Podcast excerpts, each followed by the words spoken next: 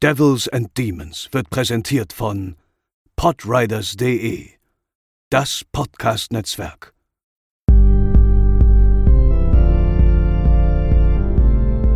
They're coming to get you, Barbara. They're coming for you. Diese Episode wird präsentiert von Deadline, das Filmmagazin, die Fachzeitschrift für Horror, Thriller und Suspense. Jetzt im Kiosk oder online unter deadline-magazin.de. Moin Moin und herzlich willkommen zur 169. Episode von Devils and Demons. Ich bin der Chris und an meiner Seite sind selbstverständlich zum einen Pascal. Moin Moin. Und zum anderen André. Hallo. Und nachdem wir in der letzten Episode thematisch doch ziemlich anspruchsvoll unterwegs waren, würde ich mal behaupten, mit das Omen, wollen wir uns heute mal wieder auf die niedrigsten Instinkte verlassen und eine ja noch nicht so umfangreiche, eher kleinere, unbekanntere Slasher-Reihe besprechen, die auf den Namen Late to Rest hört. Und bevor wir das tun, hören wir doch einmal ganz kurz in den Trailer des ersten Late to Rest Films rein.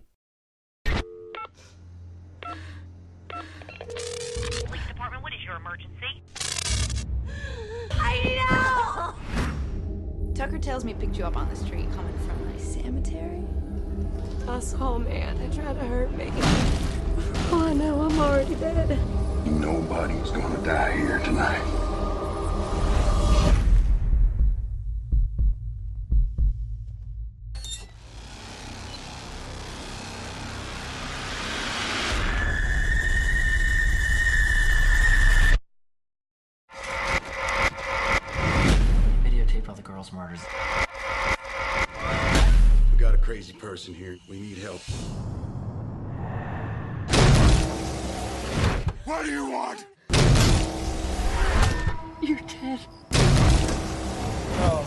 God, help us. He's not gonna stop.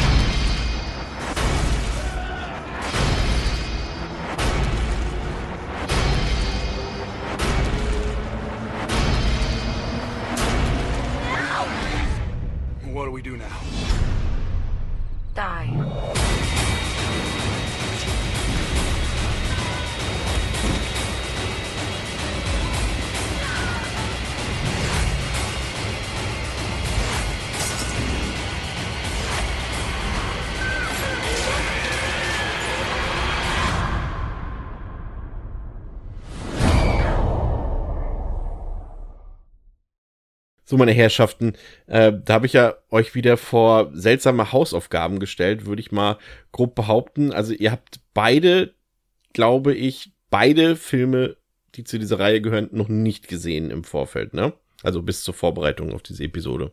Pascal. Ja, für mich trifft das zu. Und auf dich auch, André, ne? Äh, überraschenderweise ja. Ich dachte wirklich, ich hätte den ersten Mal gesehen. Aber als er dann so lief, dachte ich mir irgendwann so, nee, doch nicht. Spricht jetzt schon für die Austauschbarkeit dieses Films wahrscheinlich, aber ähm, Pascal, was hast du erwartet, nachdem ich diese Aufgabe gestellt habe? Hattest du zumindest schon mal gehört von diesem Film oder Mhm. absolut gar nichts? Und, und was hast du zum Beispiel gedacht, als du das Filmposter gesehen hast, was dich erwarten wird? Doch, ich habe von dem Film schon gehört. Ich habe auch das Cover schon eine Million Mal irgendwo auf Letterboxd in irgendwelchen Listen auftauchen sehen. So ganz, ganz unbekannt ist der Film dann ja doch nicht. Und ich war mir auch zwischenzeitlich immer unsicher, weil das, also wenn ich den Film vorher schon gesehen hätte, dann wäre das auch so einer, wo ich dann halt auch einfach aufgrund des verhältnismäßig generischen Namens das wieder vergessen hatte. Und ich habe auch zur Vorbereitung erstmal wieder gucken müssen, ob ich den nicht doch schon kenne.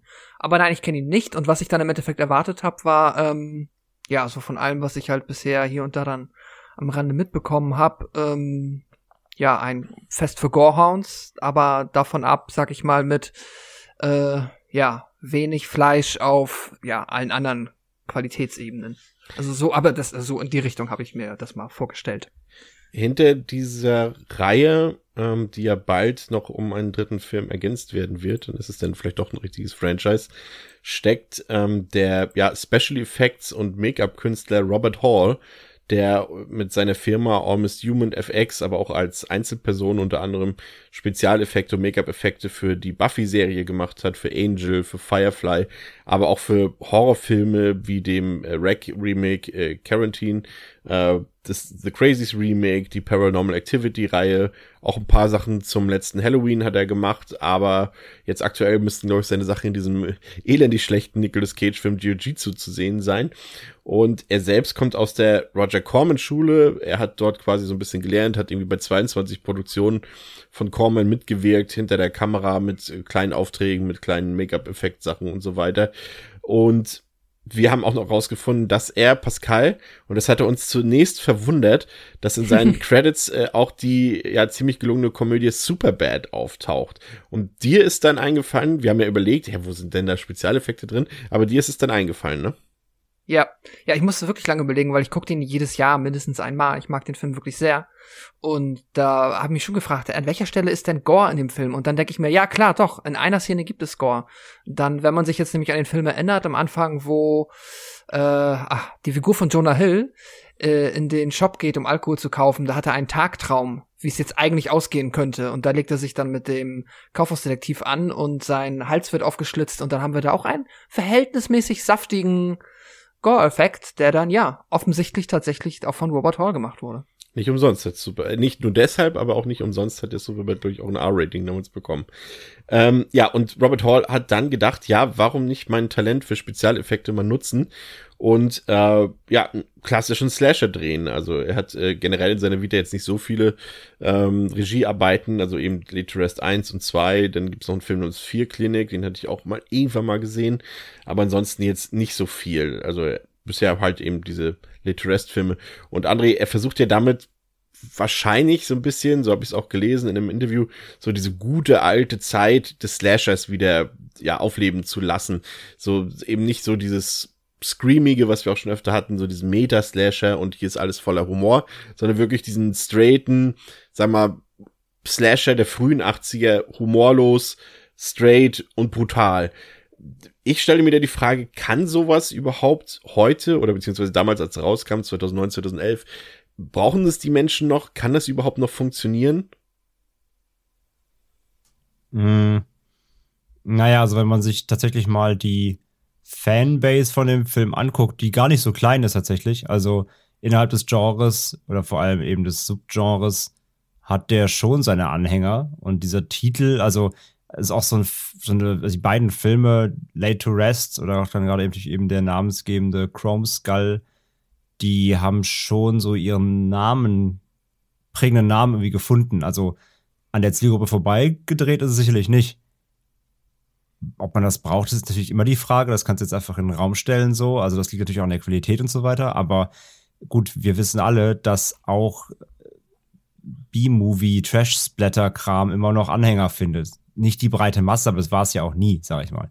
Aber innerhalb des Genres gibt es genug Zuschauer, die sich ähm, ja, die vielleicht manchmal an, an einem Abend nicht mehr brauchen als ein paar schöne saftige Effekte und dann ist das, dann ist das Slasher-Herz irgendwie zufrieden. Also von daher, ähm, ich meine, es gibt ja auch, also es ist ja nicht so, dass, dass, dass Later Rest die einzigen ernsten Slasher sind irgendwie in den letzten zehn Jahren so, aber es, du hast schon recht, es gab natürlich eine Durststrecke.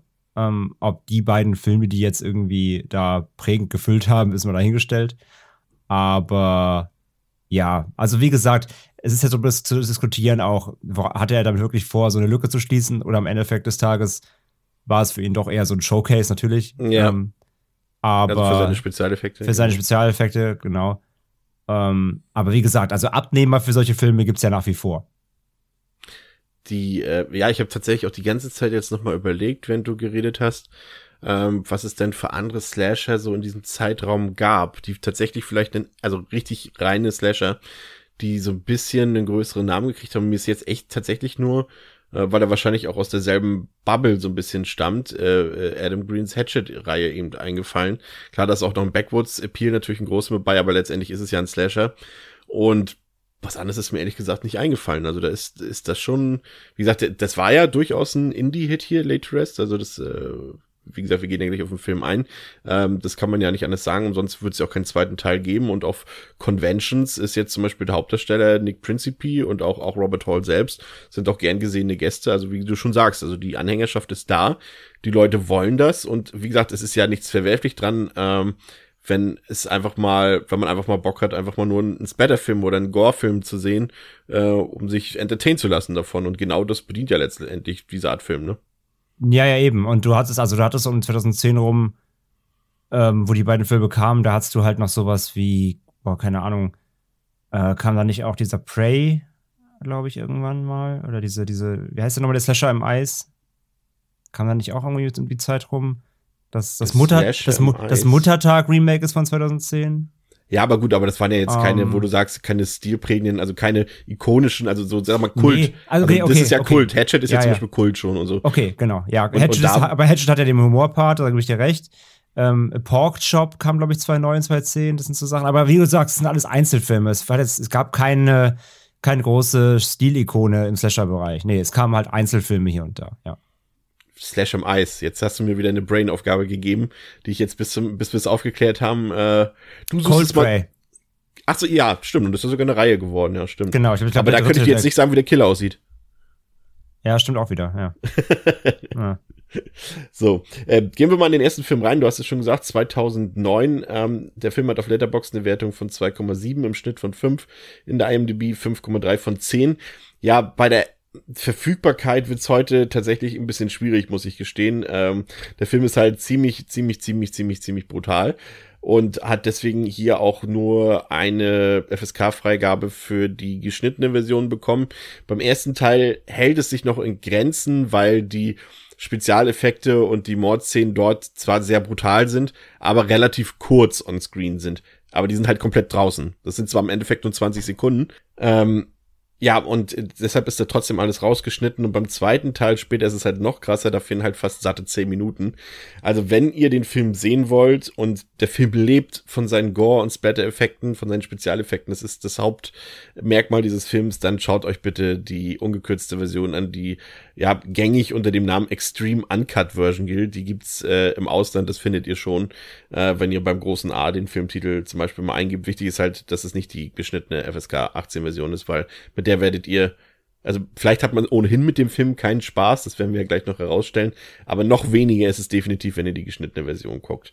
Ähm, ich hatte bereits gesagt, Robert Hall hat hier also wie gesagt Regie geführt. Ähm, zwischendurch gibt's noch mal so ein paar Informationen zu Hall, ist durchaus eine ja interessante Person, würde ich sagen, auch äh, seine Art zu arbeiten und mit wem er zusammenarbeitet, äh, durchaus interessant, dazu später mehr.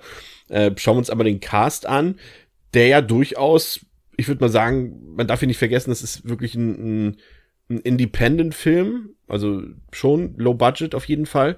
Und da sind durchaus interessante Namen mit bei. Also wir haben ähm, den Hauptdarsteller, der auch den Killer Chromskull spielt, Nick Principe, den kennt man unter anderem aus Hatchet 2 und aus, aus Purge Election hier zum Beispiel, war jetzt aber zu dem Zeitpunkt noch kein Name, aber ist wie gesagt ein Typ, der auch ähm, auf gefühlt jeder Horror-Convention zu sehen ist, sehr beliebter Typ in der Horror-Community. Dann haben wir äh, ja Lina Headey dabei tatsächlich. Ähm, Pascal, äh, bekannte Schauspielerin, sei es aus Filmen wie 300 oder The Purge oder Dread, äh, zuletzt Fighting with My Family oder eben natürlich in ihrer großen Paraderolle aus Game of Thrones. Äh, wie überrascht warst du, als du sie gesehen hast? Und vielleicht, ich will jetzt noch nicht zu viel vorweggreifen, wie überrascht warst du, als du gesehen hast, wie schnell sie auch wieder raus war aus dem Film? Ich, lüge jetzt nicht, wenn ich dir sage, dass mir das überhaupt nicht aufgefallen ist. Äh, Lina Headey, ich bin jetzt auch bei Game of Thrones schon wieder ein bisschen raus. Äh, hat sie da, äh, Sie ist Cersei, die Königin. Cersei, ne? Okay. Abgefahren. Ja, es ist mir tatsächlich nicht einmal aufgefallen. Ja, dann gebe ich die Frage an André weiter. Vielleicht ist äh, dem mehr, mehr, vielleicht war er mehr überrascht. Äh, ja, absolut, weil ich nicht wusste. Und äh, bin ja großer Game of Thrones-Fan, zumindest bis zur letzten Staffel. Mann, das Und, muss man nicht ähm, immer herauskristallisieren. Die Serie ist eine fantastische Serie. Ob da nun am Ende drei Folgen Kacke sind oder nicht, von insgesamt 60 Folgen, Also das meinst, macht ja. keinen Unterschied. Ja, ja, genau. Das Ende ist kein, das Ende spielt keine Rolle, nie, auch nicht beim Film. Ja, also komm, also ich will jetzt nicht das Fass aufmachen, weil das ja nicht unser Thema ist, aber wie viele Serien gibt es, die von der ersten bis zur letzten Staffel durchgängig gut sind, die gut zu Ende geführt sind und die nie irgendwie eine, ja, eine Kurve in ihrem Niveau gemacht haben. Also ich muss sagen, ja, da aber nur weil, nur doch schon viele, sehr, nur weil es viele Serien zum Ende Scheiße machen, wie zum Beispiel Lost oder Dexter, ist ja nicht, also dass die dann plötzlich gut sind alle. Ja, aber sie ist, ich fand, also ich fand trotzdem nach wie vor nicht, dass die Scheiße zu Ende geführt wurde. Sie wurde nur nicht in der Stilistik der vorherigen Staffeln zu Ende geführt, weil einfach die, die Vorlage nicht mehr da war. Aber qualitativ äh, fand ich, hat die nichts nachgelassen. Aber so. Wir gründen dann nächste Woche einen äh, Serienpodcast Serienpodcast, und diskutieren wir das äh, aus. Ähm, jedenfalls, Lena Headey, äh, ich wusste es nicht und war sehr überrascht tatsächlich, weil klar, also zu dem Zeitpunkt, ähm, so vor, vor zehn Jahren, war, war sie zwar auch schon eine, eine renommierte Schauspielerin, aber eben jetzt noch nicht die ähm, äh, Bekanntheit wie heute. Und von daher fand ich es schon sehr lustig, dass sie da eben äh, auftaucht, auch noch so ein, einfach einen, ja, einfach ein ganz anderes Auftreten hat vom, vom Look, vom Feel her. Ähm, und äh, ja, aber entsprechend, wie du schon sagst, äh, bleibt sie auch nicht lange im Film. Aber ja, war, war, war, nette, war nette Überraschung. Wertet den Film ja im Nachhinein so ein bisschen auf, ne? Wenn man zumindest einfach, zumindest wenn man den Namen liest, also gerade irgendwie Game of Thrones-Fans, die dann vielleicht doch mal von den Schauspielern die Filmografien nachholen wollen, äh, ist bestimmt nicht schädlich im Nachhinein gewesen für den Film. Aber äh, nö, nö, nö, ich finde es auch immer, also es, es, ist ja genau, also der, der, es ist interessant, wie, so, wie man so einem Film, wenn man das jetzt vorher lesen würde, schon fast automatisch ein bisschen Prestige gibt, obwohl man ihn noch gar nicht kennt, nur wenn man ja. weiß, oh, da spielt aber Lena Headey mit. Und dann guckst du ihn und bist halt so, ah, okay. aber nein, es ist auf jeden Fall war eine nette Überraschung. Ja, und, und ich hatte ein Interview mit Nick Principe gelesen und er hat tatsächlich gesagt, er war genauso überrascht, dass äh, Lina Headey mitspielt in dem Film. Äh, sie hat ihm aber am Set gesagt, dass sie riesengroßer Horrorfilm-Fan ist und dass irgendwie Texas Chainsaw Massacre ihr Lieblingsfilm überhaupt ist und so weiter und dass das dann wahrscheinlich äh, so ein bisschen die Grundlage für ihr Mitwirken hier gewesen sein dürfte. Aber auch andere, sag ich mal, Gesichter, würde ich mal eher sagen, bekannte Gesichter, vielleicht namentlich nicht, jetzt Sean Whalen zum Beispiel, vom Namen her sagt, sagt er wahrscheinlich vielen nichts, aber das ist ein extrem bekannter Nebendarsteller, wenn man sein Gesicht sieht oder Richard Lynch auch, den hat man auch schon auch in vielen Rob Zombie Filmen gesehen und in ganz vielen äh, Horrorproduktionen und Genreproduktionen. Thomas Decker kennt man aus dem Nightmare Elm Street Remake oder aus aus dieser ähm, Terminator Serie, wie ist die noch? Ähm, Sarah Sarah Connor Chronicles, ne? Wie ist die damals, diese Terminator-Serie? Ja, genau. genau. Und und, und Lucas Till haben wir dabei, der hat später den Havoc in den neuen X-Men-Filmen äh, gespielt. Oder ein Christie hat auch mitgespielt als, ähm, als äh, der Boyfriend von Haley Bennett. Also, sag ich mal, das sind keine, wenn man jetzt sagt, Amateurproduktion, Low-Budget-Produktion, Independent-Produktion, am Cast lässt sich das erstmal nicht ableiten, würde ich sagen, André. Nee, absolut. Also der Cast macht seine Sachen auch eigentlich ganz gut. Der ich meine, da muss ich jetzt ein bisschen überspringen, auch, auch auf die Cinematografie und so, weil das spielt mhm. immer zusammen der Film äh, verliert halt so ein bisschen durch seinen Look einfach. Und das liegt aber erstmal nicht an den Schauspielern. Also, das liegt, also, dass, dass er dir so in Anführungszeichen, ich bin jetzt wirklich erstmal vorsichtig, aber ein bisschen billig vorkommt, liegt halt am Look, weil es halt ein krasser Digital-Look ist, leider der Film, muss man leider so sagen. Ähm, der sieht halt aus wie eine, wie eine, so eine Videoproduktion. Und da kann halt der beste Star vor der Kamera rumlaufen. Wenn das aber das gesamte Bild eben aussieht wie in der Garage gefilmt, dann ist es erstmal so, mh. Aber tatsächlich, die Schauspieler können da eigentlich gar nicht so richtig was für. Ich finde, die, die Hauptdarstellerin ist am Anfang auch noch so ein bisschen. Da bist du nicht so sicher, ist sie grad, spielt sie gerade schlecht oder overacted sie krass oder so, aber ich finde auch, sie wächst auch über den Film so ein bisschen. An dieser Stelle aber, kurz, kurze Anmerkung, ja. äh, auch für, der, für die, äh, es gibt den Film ja auch ungeschnitten auf Deutsch aus einem anderen deutschsprachigen Land guckt bitte nicht die Synchronfassung, weil dann äh, würdet ihr nie auf die Idee kommen, das zu behaupten, was André gerade behaupten will, dass die Hauptdarstellerin Bobby Sue Luther äh, gut schauspielert, weil die Synchronfassung das einfach so krass verpatzt ist. Also richtig krass. Ähm, also guckt da den Film bitte im O-Ton, den versteht ihr auf jeden Fall auch so, ohne dass man da, also man weiß, was geschieht. Aber der versaut da ganz schön viel. Ja, äh, mhm. Bobby Sue Luther, also die du gerade angesprochen hast, die war übrigens damals, äh, damals muss man in dem Fall dazu sagen, das wird noch interessant äh, im Verlauf dieser Episode, damals noch mit Robert Hall verheiratet, was ihr Mitwirken, äh, ähm, ja, sie, er wollte sie damals, glaube ich, groß rausbringen. Sie wird auch als Produzentin mitgeführt hier bei dem Film und hat äh, später dann eben äh, ja nicht mehr so viel gemacht. Ist jetzt eben heute Produzentin tatsächlich, ja. Ja, und deswegen muss man auch nochmal ganz klar sagen, ähm, ja, also wie gesagt, sie wächst über den Film, auch als Figur. Die allerbeste Schauspielerin ist sie natürlich jetzt trotzdem nicht. Da muss man auch fairerweise sagen. Also sie, ja, ja das weiß ich glaube ich auch. Sie ist genau, also sie ist ganz gut und äh, sie macht, die, sie gibt sich alle Mühe aber herausragende Leistung ist es nicht so. Aber trotzdem insgesamt, es gibt definitiv schlechtere Casts, gerade auch eben in diesem doch eher Low-Budget-Slasher-Horror-Bereich. Definitiv, das geht schon in Ordnung. Wie gesagt, der ganze Film hat leider einfach so ein bisschen zu kämpfen damit, dass er einfach diesen Digital-Look hat, der leider echt wirklich Home-Video aussieht, muss man leider so sagen. Und worum es in dem Film geht, das wird uns hoffentlich jetzt der Pascal erzählen. Der Schock ist groß, als unsere Protagonistin, eine unbekannte junge Frau, aufwacht und sich in einem Sarg in einem Bestattungsinstitut wiederfindet. Unter akuter Amnesie leidend, verbessert sich ihre Situation nicht gerade durch die Tatsache, dass ein skrupelloser Killer unter einer Chrommaske offensichtlich auf ihren Fersen ist. Zusammen mit Tucker und Steven, zwei Männer, die unsere Heldin auf ihrer Flucht begleiten, versucht sie, Princess, dem Mörder zu entkommen und dabei ihre eigene Vergangenheit zu entschlüsseln. Ja, ähm, Pascal hat es richtig gesagt. Also die eigentlich namenlose junge Frau, ich werde sie ab jetzt auch schon Princess nennen. Äh, sie mhm. bekommt ja diesen Namen später von, von, von Tucker bekommen, weil sie sich ja nicht erinnern kann an ihren Namen und er, er sie dann einfach Princess nennt. Aber weil man sonst ein bisschen durcheinander kommt mit den anderen Frauen im Film, nenne ich sie jetzt schon Princess. Also die wacht eben äh, lebendig in einem Sarg auf und äh, befreit sich aus diesem, weiß gar nicht so recht, wo sie ist und was sie dort macht und äh, überhaupt welcher Tag, welche Uhrzeit, sie weiß es nicht.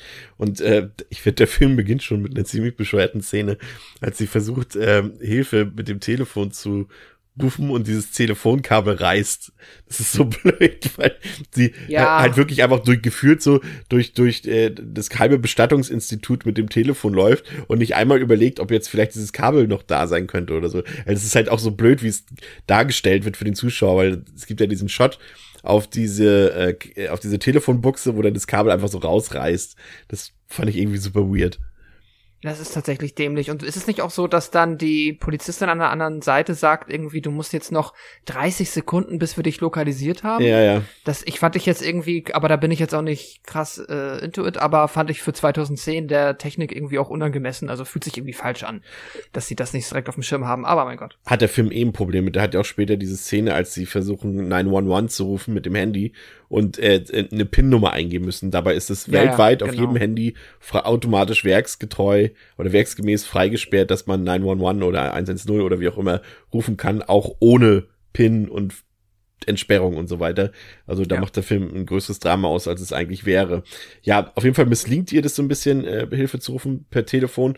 Und dann ist da plötzlich dieser maskierte Killer, der zunächst einen für uns noch unbekannten älteren Mann blutig zerlegt, ehe er es dann auf die auf Princess abgesehen hat, die dann aber noch rechtzeitig flüchten kann. Und dann ähm, kommt sie auf diesen Autofahrer, also sie versucht dann zu flüchten auf die Straße und äh, dann ist dort der Autofahrer Tucker und dann nimmt sie dann erstmal als Anhalterin mit äh, und er fragt sie dann aus nach den ganzen Umständen, was ist denn passiert mit dir und sie kann sich eben an nichts erinnern und äh, sie fährt dann mit Tucker quasi nach Hause und dort ist dann eben dessen Frau, äh, die gespielt wird von Lina Headey und die ist überhaupt nicht begeistert von Princess Anwesenheit und ich finde, das ist mit André für mich eine der schlechtesten Sequenzen. Der Film hat einige schlechte Sequenzen, aber gerade diese, diese Dialoge dort in dem, in dem Haus von Tucker und seiner Frau, äh, da würde ich auch sagen, das ist teilweise auch wirklich ein bisschen daneben gespielt, finde ich. Also auch Kevin Gage, der den Tucker spielt, der eigentlich auch, sag ich mal, ist jetzt kein A-Schauspieler, aber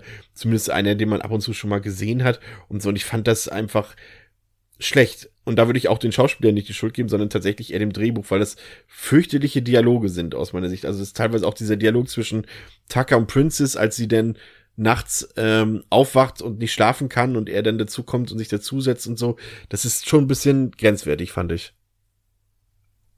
Ja, ist einfach nicht glaubhaft, ne? Also ein Klass, es sind klassische Drehbuchdialoge, die halt wirklich nur ein Autor schreibt, die, die, die sagt halt so niemand. Und ähm, auch die,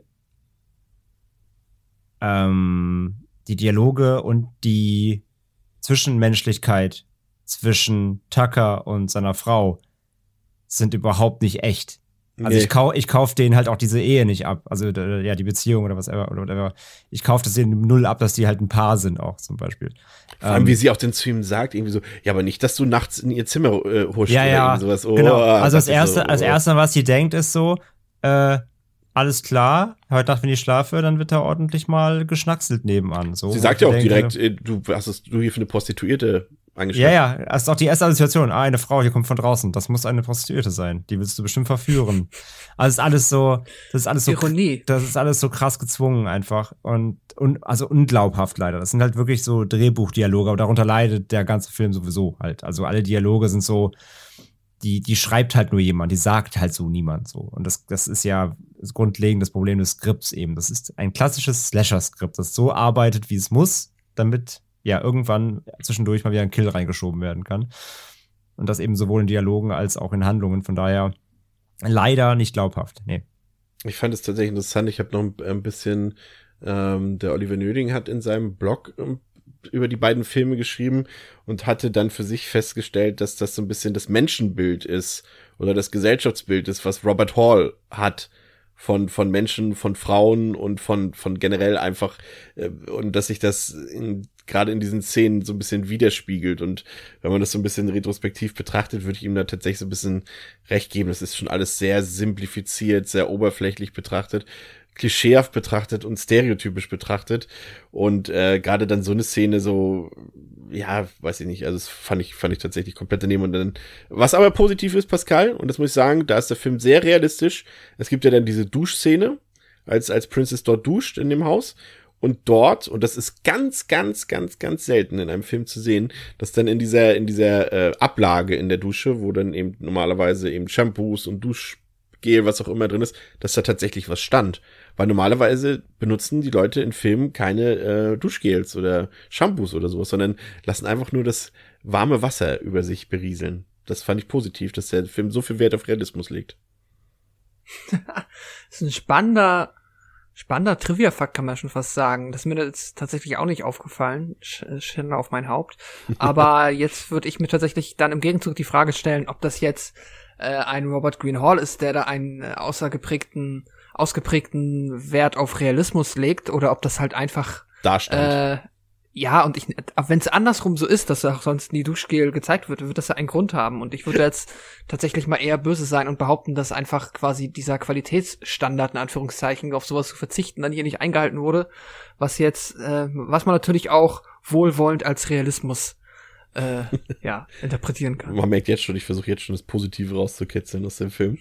äh, dann haben wir die Mordsequenz an Lina Headey und die ist schön brutal, muss man sagen. Also, äh, und da zeigt der Film ja dann doch relativ früh ähm, seine große Stärke. Und die liegt ja ganz klar in den Spezialeffekten, ähm, die der Film aufzeigt, die echt, muss ich sagen, einfach gut aussehen, die realistisch aussehen, also über den ganzen Film hinweg, auch wenn es ein paar, ein, zwei Sachen gibt, wo man halt den Trick dahinter schon sieht, den praktischen, aber hier muss ich sagen, also das hat eine Wucht, eine gewisse, es hat wirklich eine unangenehme Brutalität. Also es ist so an der Grenze zum Mann ist das stark gemacht und Mann, ja, ich guck vielleicht jetzt doch wieder weg. So, das ist schon ein bisschen eklig teilweise auch, weil durchaus detailliert alles, auch äh, die, die Anatomie des menschlichen Körpers, sage ich mal.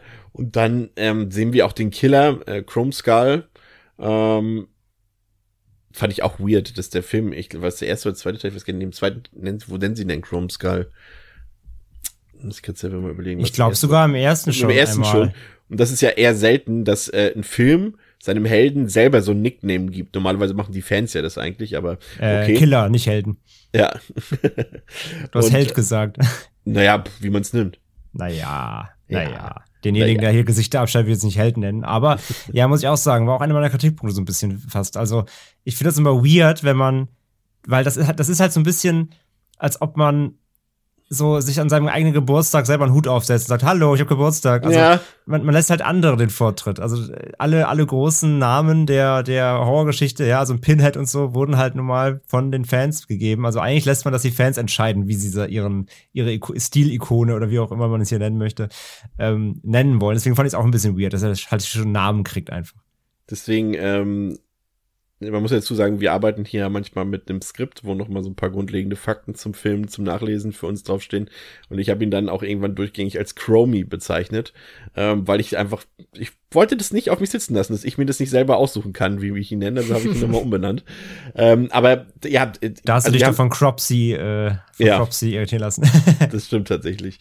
Also wir haben zum einen die krassen Spezialeffekte, über die man echt nicht meckern kann, und wir haben ein Killer-Design was durchaus, also darüber können wir ja gerne diskutieren, zumindest mal anders ist. Also er hat zumindest, sag ich mal, Chromie trägt einen, ja, einen geschmackssicheren Rollkragenpulli, sag ich mal, trägt Suit, hat eine blank polierte Totenkopfmaske auf, ähm, hat ansonsten, ist sehr wehrhaft, so wie es eben, wie es gewohnt sind von Michael Myers, Jason und so weiter. Also der hält viel aus. Äh, kleiner Unterschied ist, er trägt die Maske nicht einfach so, nur, er klebt sie in sein Gesicht, was ihm ja später auch so ein bisschen zum Verhängnis wird, muss man sagen. Und er ist technologisch absolut auf dem neuesten Stand. Er arbeitet mit SMS, und er trägt eine Videokamera auf der Schulter. Äh, laut Robert Hall ist es natürlich ein Kommentar auf die YouTube-Generation, aber auch auf so, so, so Sachen wie äh, ja, Terrorismus und so weiter, dass die Leute Enthauptungen filmen und sowas. Das ist sein politischer Kommentar dazu. Äh, das lassen wir jetzt einfach mal so stehen und äh, gehen zurück, ähm, Pascal, zu den Spezialeffekten und zum Killer-Design. Ähm, deine Einschätzung interessiert mich da. Und das Also, Waffendesign, das Waffendesign, nicht zu vergessen. Das Waffendesign? Okay, also fangen wir beim Killer-Design an. Ähm, da ist man natürlich, ich schaffe es jetzt einmal aus dem Weg, als Mensch, der im deutschsprachigen Raum in den 2000er Jahren aufgewachsen ist, äh, kommt da quasi an einer, hey, der sieht ja aus wie Sido, äh, an so einem Moment kommst du halt nicht vorbei, damit muss man dann leben. Ähm, ansonsten aber davon abgesehen, ja, so die Kombination tatsächlich aus äh, Killer-Design plus Waffendesign, hm, ich finde Chrome ja immer, sieht immer ein bisschen billig aus. Ich muss bei diesen Waffen auch immer an diese komplett übertriebenen Messer aus, äh, es ist vielleicht wieder eine Popkulturreferenz, aber aus äh, Counter-Strike denken. Diese komischen in zehn Farben schillernden, ja, äh, Tauchermesser, whatever, keine Ahnung. Also es ist, äh, an sich finde ich den Killer ganz cool. Ich finde ihn dann tatsächlich eher in seiner in Art, wie er sich, also quasi in der, naja, also ich finde, da ist halt mehr, äh, na, Style over Substance. Ich Mhm. finde, der hat weniger Charakter in der Art und Weise, wie er agiert, als in der Art und Weise, wie er aussieht. Aber äh, ansonsten sieht er schon, ist er einer der auf jeden Fall ähm, ja wiedererkennbareren Killer aus Slasher-Filmen. Und zu den Spezialeffekten, ja, die sind äh, tatsächlich ziemlich fabelhaft und aber auch dann äh, bitter nötig für den Film, dass die zumindest auch sehr gut sind. André, wie sieht's bei dir aus? Ja, der Killer ist auf jeden Fall eine nette Abwechslung. Also man hat ja auch gerade dann, ich meine, wir haben eben schon ein paar Titel genannt. Es war natürlich die, die Backwoods-Zeit. Es war die Zeit von Killern, die meist entweder abstrakt waren, ähm, siehe Hatchet, also irgendwie entstellt, oder es waren halt dann doch irgendwie, ja, so Monster oder äh, wenn du Hills Have Eyes nimmst, irgendwie missgebildete Kreat halb Kreatur, halb Menschen. Also du hattest selten einfach einen klassischen ähm, Killer, der an sich menschlich ist, wie hier. Äh, durch den Anzug oder durch den Kleidungsstil, den er hat, so wirkt er ja fast schon so ein bisschen spießbürgerlich oder zumindest eher so ein bisschen elegant. So ein Gentleman-Killer fast schon.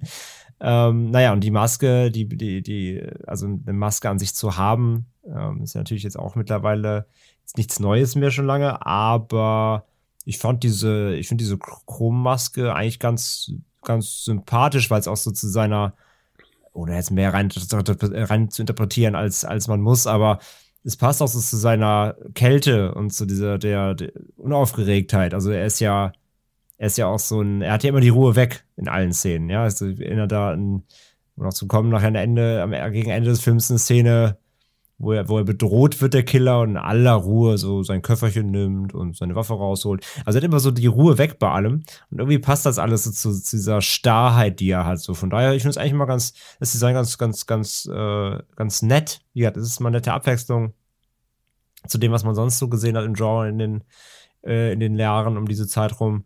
Und die Waffen sind halt auch ganz cool. Also es ist halt, also ist jetzt nichts super Außergewöhnliches so. Es sind halt immer noch Messer und so und klassische Dinge, aber immer so mit so kleinen Tweaks, die so ein bisschen, ein bisschen Sci-Fi aussehen, so ein bisschen, ähm, bisschen basic, bisschen, bisschen ausgefallen.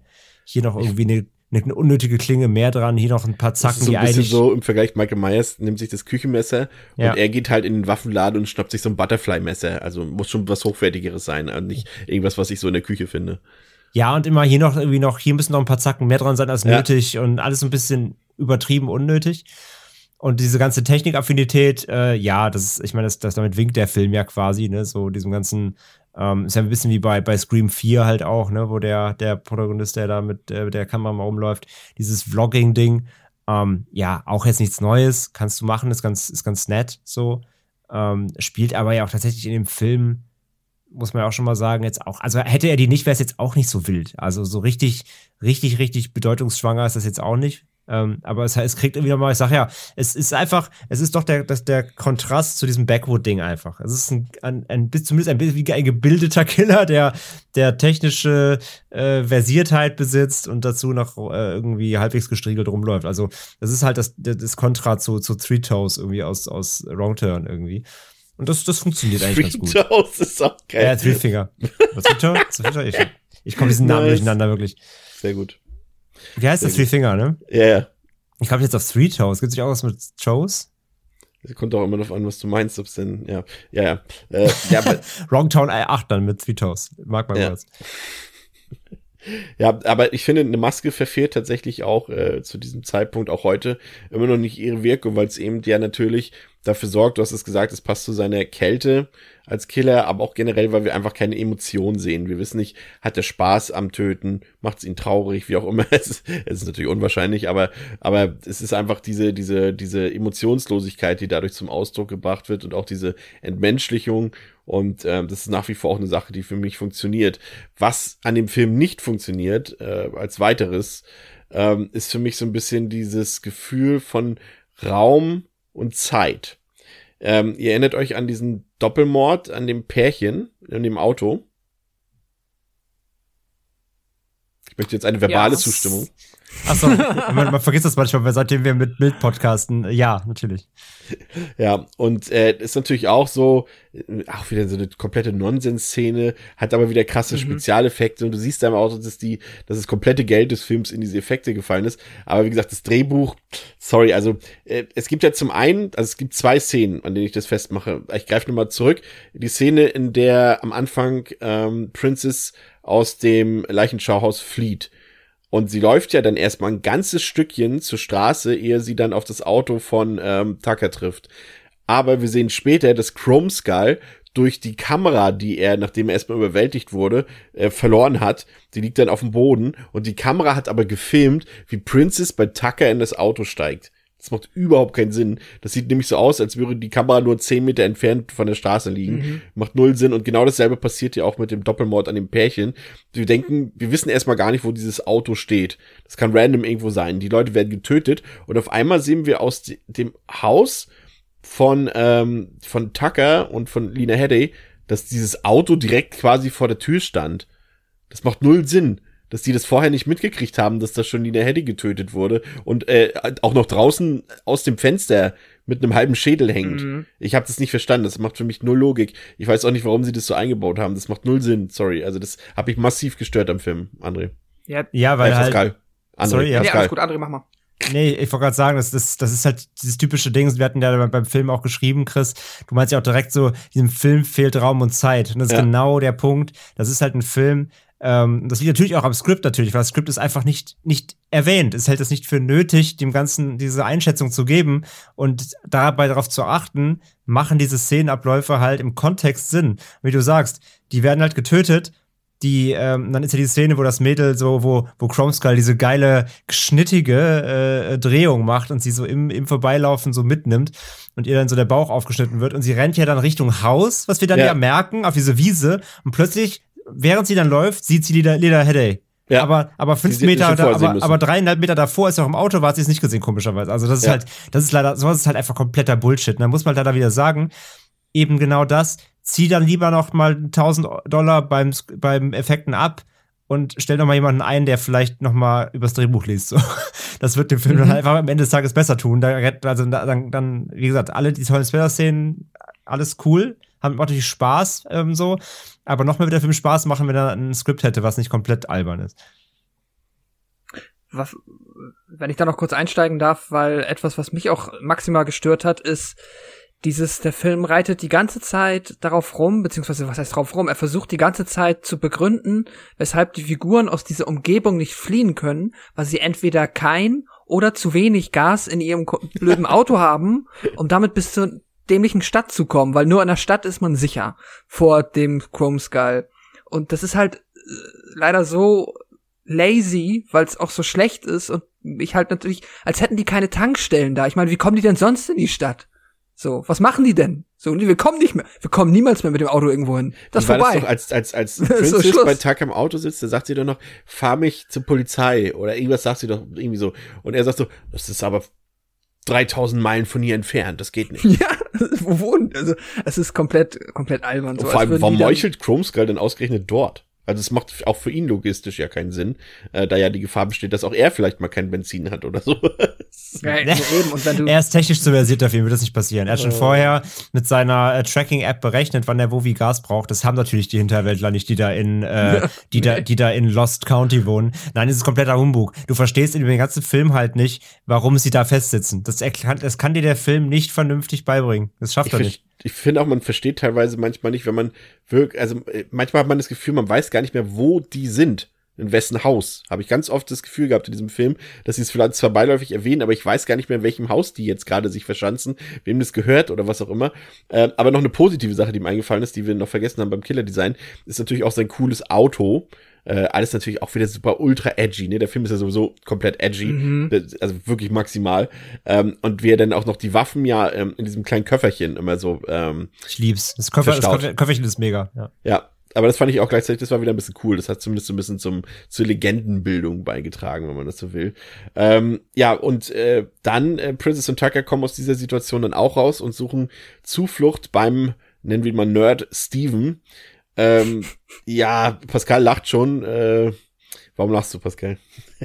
ja, weil du, wie du gesagt hast, Nerd Steven. Filmnerd. Also halt nicht so. Filmnerd, sondern Ja, ja, er ist nee, der klar. Nerd im Film. Und das ist Ja. was anderes als ein echter Nerd. Und äh, Nein, nein, nein, nein, nein, äh, du hast ja vollkommen recht, Ja. weil, es- halt so ultra plakativ und das ist halt genau das, was, also, was seine Figur darstellt. So, ich habe kein Telefon, aber wir können googeln und der Polizei eine E-Mail schreiben. ja, sie hat noch gleich zu Cooper denken, da okay. hinsetzen können oder so. Irgendwie so von Ja, Stereotypik. Äh, ja, furchtbar, ja. Und, und, und das, äh, ja, nee. Das ist auch ein super anstrengender Part irgendwie wieder. Äh, jedenfalls irgendwann kommen sie dann auf den Trichter, dass sie doch gemeinsam zum Polizeirevier fahren können. Und dort ist natürlich schon Chrome Skull wieder. Keine Ahnung warum. Ich weiß nicht, warum der schon da ist. Also das macht halt irgendwie, ich finde, das wirkt in diesem Film halt absurd, weil wir eben vorher gesehen haben, dass der Film auf Time and Place sozusagen scheißt. Und äh, dann stellt man das hier auch eher in Frage, dass Chrome Skull dort schon lauert, als zum Beispiel bei einem Michael Myers, der sich ja auch immer beamt überall hin. Aber da passt halt alles andere so ein bisschen so zusammen. Und hier denkt man eher, ist das jetzt auch wieder ein Filmfehler? Also, ich fand, äh, also, also handwerklich, was das Drehbuch angeht, was die Inszenierung angeht, abseits der Effekte, ist der Film echt schlecht. Das muss man wirklich sagen an dieser Stelle. Ich finde auch dieses, weil André, du hast vorhin gesagt, ähm, bei den Spezialeffekten und bei den Kills, dass das Spaß macht oder Spaß machen könnte. Ich finde, das ist tatsächlich das Prädikat, was ich am allerwenigsten diesem Film zuschreiben würde, nämlich Spaß. Weil da, dafür sorgt zum einen diese Farbpalette, die ja wirklich sehr trist, sehr dröge, einfach alles ist grau oder gräulich oder so vernebelt so ein bisschen. Ähm, und der hat auch irgendwie, also die, gerade diesem Film würde es so gut stehen, und das sag ich, wenn ich das jetzt sage, das heißt schon was, wenn da mal ein Witz fallen würde, wenn da mal irgendwie eine auflockernde Szene bei würde, äh, bei sein würde, aber der Film ist richtig nihilistisch, finde ich. Der ist so deprimierend irgendwie, äh, dass ich damit ehrlich gesagt keinen Spaß haben konnte. Trotz der tollen Effekte. Ja, das ist tatsächlich unüblich für dich. Was ist denn da los? also ich fand das gerade gut. Mal zur Abwechslung eben, weil es eben keine, keine Plattenwitze gibt, weil zumindest die Hauptdarsteller, die über die Laufzeit, die größte Laufzeit des Films zu sehen sind, eben keine Teens sind, die ganze Zeit irgendwelche Sex-Jokes machen oder so. Am Ende des Films gibt es ja erst so ein bisschen jüngere, jüngere Protagonisten. Ähm, nee, das Die dann auch direkt Sexjokes machen. Genau, ja, endlich.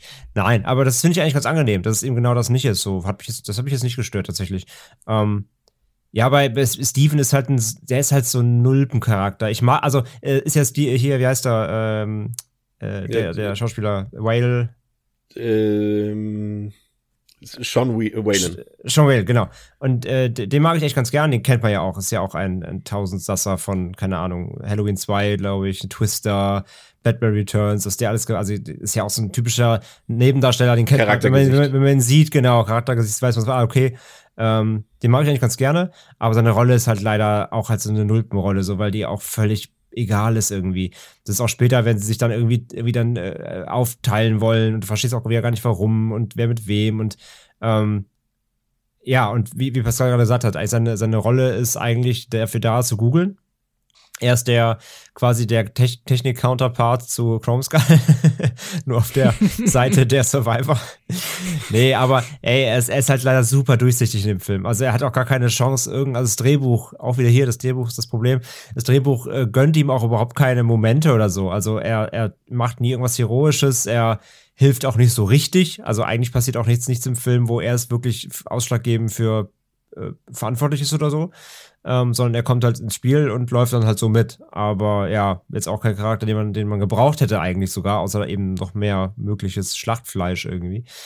Und ähm, ja, und dann mit dem Polizeirevier ist halt wieder der klassische, auch wieder Drehbuchfehler, also Fehler, aber äh, schludriges Drehbuch halt, ne? Sie kommen an, Killer ist schon da, der, der Klassiker so. Ja, aber ich meine, gut, das sieht man ja in, in hunderten Slashern, ne? Dass man quasi die, die äh, Fährte des Killers nicht mehr nachvollziehen kann, weil er einfach auftaucht. So, das ist jetzt ja fast auch schon ein Trope. Ähm, ja, ist, ist drin, stört mich aber dann auch noch am wenigsten im Film, weil es genug anderes gibt, wo man meckern kann. Dann, das war mir dann auch egal, muss ich sagen. Ich würde trotzdem nochmal äh, zurückkommen auf das Thema Pascal äh, Spaß in dem Film.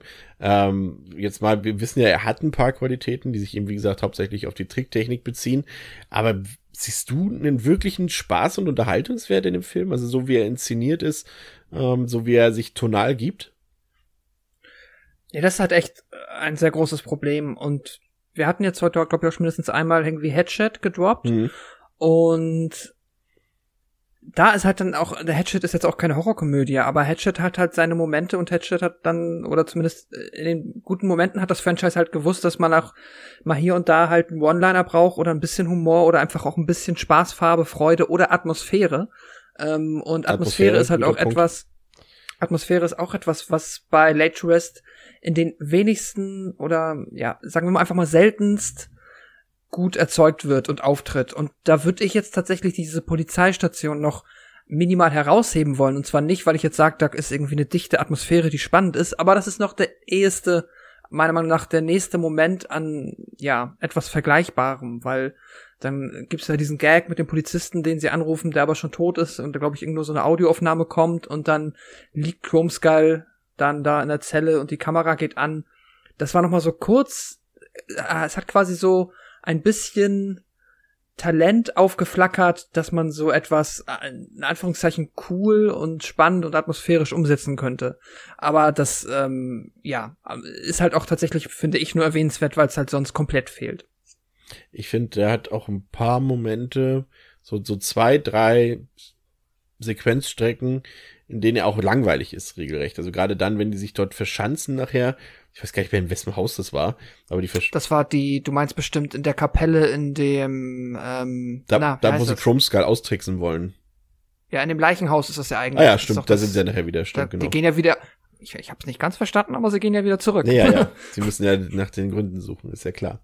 Äh, genau, und dort verschanzen sie sich und da ist viel hin und her, beziehungsweise wenig hin und her. Es passiert einfach gar nichts für vielleicht 10, 12 Minuten. Ist da echt komplette Langeweile angesagt und dann irgendwann wollen sie eben Chrome Skull austricksen, der natürlich auch wieder sofort da ist. Und dabei entdecken sie dann eben noch mehr Leichen und da ist auch noch eine lebendige Frau, die dann allerdings relativ rasch von, von Chromie enthauptet wird. Und äh, Princess wird dann auch noch betäubt und wird von Chrome Skull äh, entführt. Und äh, Princess wacht dann wie am Anfang in einem Sarg auf. Und Chrome Skull spielt so ein paar ja, Spielchen mit ihr und äh, glücklicherweise kommen Tucker und Steven dann noch zur Hilfe und äh, sie können dann wieder flüchten. Und auch das war, wir, war mir irgendwann dann doch das zu viel, weil das jetzt irgendwie das zweite oder dritte Mal äh, ein Schauplatzwechsel war, was ja angenehm ist, auch wenn die Schauplätze alle gleich aussehen. Ähm, wahrscheinlich stand da auch nur, wahrscheinlich ist es sogar dasselbe Gebäude jedes Mal gewesen, keine Ahnung. Auf jeden Fall, ähm, äh, es ist halt das zweite oder dritte Mal gewesen, dass sie an ein Setpiece kommen, dass Chrome Skull dazu kommt und dass sie fliehen. Und das aber nichts weiter passiert. Irgendwie, da stirbt jetzt keiner von den Hauptcharakteren, da passiert nichts mit denen, es ist jedes Mal irgendwie gefühlt dieselbe Szene. Und dann ähm, kommen wir an den Platz des Showdowns, nämlich äh, die Tankstelle. Ja, Pascal, man kann doch tanken hier dort in dem County. Und äh, dort in dieser Tankstelle befinden sich die, äh, befindet sich die Dorfjugend, hätte ich mal gesagt, aber es sind ja eher touristische Ausflügler, die André schon angesprochen hat, nämlich Tommy und sein Freund, die natürlich erstmal direkt äh, die richtigen Oberblödmänner sind von, von, von, der, von der ersten Sekunde an und hier, oh, es muss feiern gehen, ja, hier Brüste da, Ärsche da und so. Und das ist so, und, und der, das ist so bescheuert und das ist auch das, wo ich dann, was auch äh, der Oliver Nöding geschrieben hat, wo ich ihm auch total recht geben würde und der Film versucht uns die beiden, obwohl sie so eine Kackstelzen sind, versucht er uns noch als Sympathieträger zu verkaufen, was eigentlich null funktionieren dürfte. Äh, das funktioniert hier halt nur, weil alle anderen Charaktere noch konturloser und äh, blasser sind irgendwie, weil die hier wenigstens überhaupt mal eine Charaktereigenschaft haben, nämlich Blödsinn im Kopf zu haben. Naja, und dann ist da noch dieser äh, Mitarbeiter in der Tankstelle, der eben äh, von Lucas Till gespielt wird. Und dann, ja, dann wird Chromie ja, würde ich sagen, fast ein bisschen zugänglich, weil er Princess zutraut, dass sie dort in die Tankstelle geht, um neue Tapes für seine Videokamera zu kaufen, Pascal. Ja, Das das, ist ja ich, also da bin ich jetzt so auf dieser Killer-Ebene, also diese Beziehung zwischen Chrome Skull und Princess habe ich ab dem Moment auch nicht mehr verstanden. War vorher auch schon reichlich verwirrt darüber, dass ich dann ja äh, ja, also dieses ganze, wie die Gruppe sich aufteilt, wie die sich bewegt, unter was für fadenscheinigen Begründen, Begründungen, die sich dann vorher schon wieder auf, ja, splitten. Das Dümmste war halt wirklich, als dann Tucker auf einmal, als sie sich verschanzt haben und zu dritt warten wollten, meinte, ich muss jetzt nach Hause, mein Bruder kommt, nee, mein, Ja. irgendwie, der, der Bruder meiner Frau kommt um 6 Uhr morgens. Wenn er sie da sieht, das geht nicht, ich muss da unbedingt hin. Das ist wirklich. Ich komme ja. später wieder. So, also ich bin mal kurz weg. Das ist also, da bin ich, glaube ich, so auf, ja, komplett ausgestiegen. Was man, was man dem Drehbuch zugute halten muss, ist, dass er tatsächlich wieder kam. Also ein Ja, noch schlechteres Drehbuch hätte ihn dann einfach, ja, okay, jetzt raus. Ja, das stimmt. Naja, aber ähm, ansonsten, ja, die Beziehung später zwischen Princess und Krumskull oder warum er dann auf die Idee kommt, sie mehr oder weniger freizulassen, äh, habe ich nicht verstanden, weil aber auch mich, sich mir diese krasse Überlegenheit Krumskulls nie so ganz erschlossen hat. Es gibt ja dann immer wieder Duelle und in den allermeisten Fällen, äh, wir haben ja schon äh, gesagt, er hat halt auch so die Ruhe weg und ist extrem selbstbewusst. Ich habe aber bis zum Zeitpunkt nicht so richtig verstanden, weshalb. Ähm, weil ich auch hier wieder so ein bisschen das Problem hatte, dass ich mir denke, ja, der hat eine Maske auf und der sieht schon ziemlich böse aus, aber wenn wir zu dritt auf den Stür uns auf den stürzen, wüsste ich jetzt nicht, warum man ihm nicht die Waffen aus der Hand schlagen könnte und ihn irgendwie fesselt. Keine Ahnung. Guter, guter Aber- Punkt, Pascal, weil äh, ich hatte ja am Anfang gesagt, äh, dass also eine seiner Eigenschaften ja ist, dass er auch gefühlt unsterblich ist so. Also wir können es auch Mhm. mit dem machen, was er will, er steht immer wieder auf. Aber, und da triffst du den Punkt, äh, eigentlich wissen wir den Grund dafür nicht. Also es, er hat eigentlich diese Wirkung auch nicht im Film. Wir sehen nur, dass es passiert, dass er immer wieder aufsteht. Aber prinzipiell ist er bei jedem Akt von Gegenwehr, liegt er erstmal eine Weile K.O. auf dem Boden rum. Ja, genau. Also er wirkt jetzt nicht, äh, ne, so, also ich zumindest bekomme ich jetzt keine äh, Eindeutung, weshalb er irgendwie so viel gefährlicher sein sollte als ein normaler Mensch und ich und trotzdem agieren die Figuren aber so, als würden sie es einfach akzeptieren. Dass der, mit dem können wir uns nicht anlegen, der ist zu krass oder da müssen wir uns irgendeinen abgefahrenen ähm, Plan ausdenken mit lustigen Chemikalien, um ihn dann am Ende dann halt, äh, ja, dingfest zu machen. Naja, aber was ich eigentlich sagen wollte, nichtsdestotrotz tatsächlich das Setpiece Tankstelle am Ende auch wieder traurigerweise tatsächlich das, ähm, was für mich am besten funktioniert hat, einfach Ja. weil da mal ein bisschen was, ähm, ja, klingt, klingt, klingt so doof und trivial, aber weil es da was an Farben zu sehen gibt, da Licht. sind viele verschiedene Gegenstände im Hintergrund. Genau, Neonlicht, so, da ist mal ein bisschen was. Das sieht einfach nach irgendwas aus. Das hat tatsächlich da schon ein bisschen was gebracht. Der sah dann auf einmal auch ein bisschen besser aus, einfach, fand ich Mhm. dann schon. Das hat man schon Ja. gemerkt, den Unterschied, weil es eben nicht dieser Grauschleier über Grauschleier war. Aber äh, einer, André, einer wehrt sich ja dann doch, oder will sich zumindest wehren gegen Chrome Skull, als er mitkriegt, dass da jemand äh, im Auto draußen sitzt und ja gar törichte SMS-Nachrichten an Princess schreibt. Und Ich, ähm, ich, woll- ich wollte gerade, darauf wollte ich auch gerade hinaus. Äh, das ist nämlich auch so ein Punkt, dass äh, er mit ihr quasi nur über SMS kommuniziert die ganze Zeit, der sie ihr zeigt. Ähm, fand ich auch der so ein bisschen, fand ich auch so ein bisschen weird. Also das, also ja, okay, er redet halt nicht. Das tun viele Killer nicht. Der stumme Killer kennt man auch. Aber dass er alles auf der SMS schreibt, war halt irgendwie auch krass seltsam irgendwie. Und dass sie natürlich das Handy dann so auf dem Tresen liegen hat und dann sieht natürlich der Boy hinterm Tresen dann die ähm, die Nachricht und äh, ja, wird direkt sauer. We we wenigstens äh, haben sie das dann durchgezogen, auch im zweiten Teil mit den SMS-Nachrichten. Das muss man dem Film ja zumindest zugutehalten, dass es nicht jetzt einfach so situativ bedingt einmal so eine Szene Ja. gab. Aber ja, der äh, Lucas Till, der geht ja dann raus und geht auf Konfrontationskurs mit dem maskierten Killer, äh, bewaffnet mit einer Schrotflinte. Und man könnte meinen, nein, könnte man nicht meinen, als horrorerfahrener Zuschauer weiß man natürlich, dass der trotzdem keine Chance hat. Aber ja, er ist zumindest mutig, geht raus und kriegt dann, zumindest wenn man das Bild nicht stoppt, und das soll man ja beim Film gucken auch nicht machen, also man soll es flüssig gucken, kriegt er doch schon ähm, einen der besten Kopfschüsse der letzten Jahre ähm, verpasst, würde ich mal behaupten. Das haben wir auch, das habe ich letztes Mal auch gerade behauptet. Wo waren das? Da habe ich Naja, gesagt, Bei Omen hatten wir ja die Enthauptung und. und war nee, das nee, ich hatte einen Prowler? Kopfschuss. Ach, bei Prowler, genau, der Ach Kopfschuss so, am Ende. Ja. Genau, und, und Maniac, genau, da habe ich gesagt, das sind zwei der besten, zumindest der 80er. Das ist einer der moderneren besten Kopfschüsse. Äh, muss man sagen, auch wieder gut getrickst. Wenn man das Bild nicht anhält, da sieht man, also ich habe ein Interview gelesen, da steht drin, dass der Film kein CGI benutzt. Ich bin mir da nicht so sicher bei dieser Kopfschussszene, weil das irgendwie doch ein bisschen echt aufwendig getrickst wäre, weil sich ja wirklich bei diesem Kopfschuss, also zum einen ist das Mündungsfeuer, glaube ich, was dort zu sehen ist, ist, ist CGI meines Erachtens. Ähm, und auch wie sich die Haut von dem Schädel löst. Ja, ich weiß nicht. Ihr habt es wahrscheinlich jetzt nicht angehalten. Ich muss zugestehen, ich habe es irgendwann, weil ich den Film halt schon viermal gesehen habe, dann angehalten. Ich weiß nicht. Also für die Zuschauer, die vielleicht dann mal auch mal gucken wollen, haltet mal das Bild an, macht das mal in Slow-Mo, würde mich mal eure Meinung interessieren. Ich bin mir da echt nicht so sicher, ob das Es nicht gibt, ein davon, es gibt davon auch GIFs, wenn man danach googelt, da kann man es auch gut sehen. Ja, genau. Also es, sieht, es sieht schon zumindest digital nach, nachbereitet aus, ja.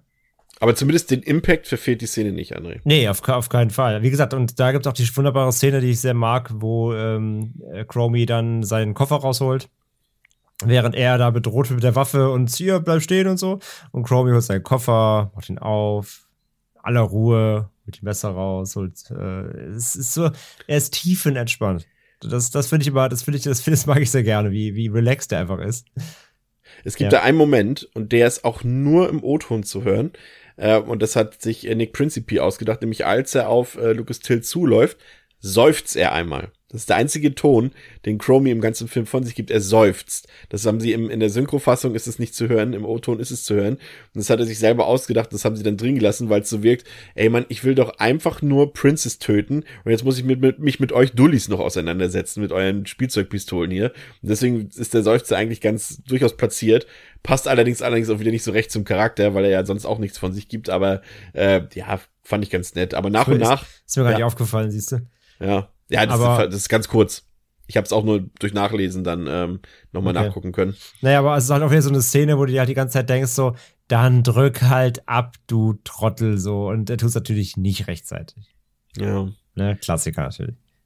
Und so killt äh, Chromie nach und nach die fast die komplette Meute. Eher unkreativ, würde ich fast sagen, immer noch blutig, aber jetzt nicht mehr so spektakulär wie vorher. Und ähm, es kommen dann auch noch, äh, ähm, Tucker und Steven mit dazu, zu dieser ganzen Show.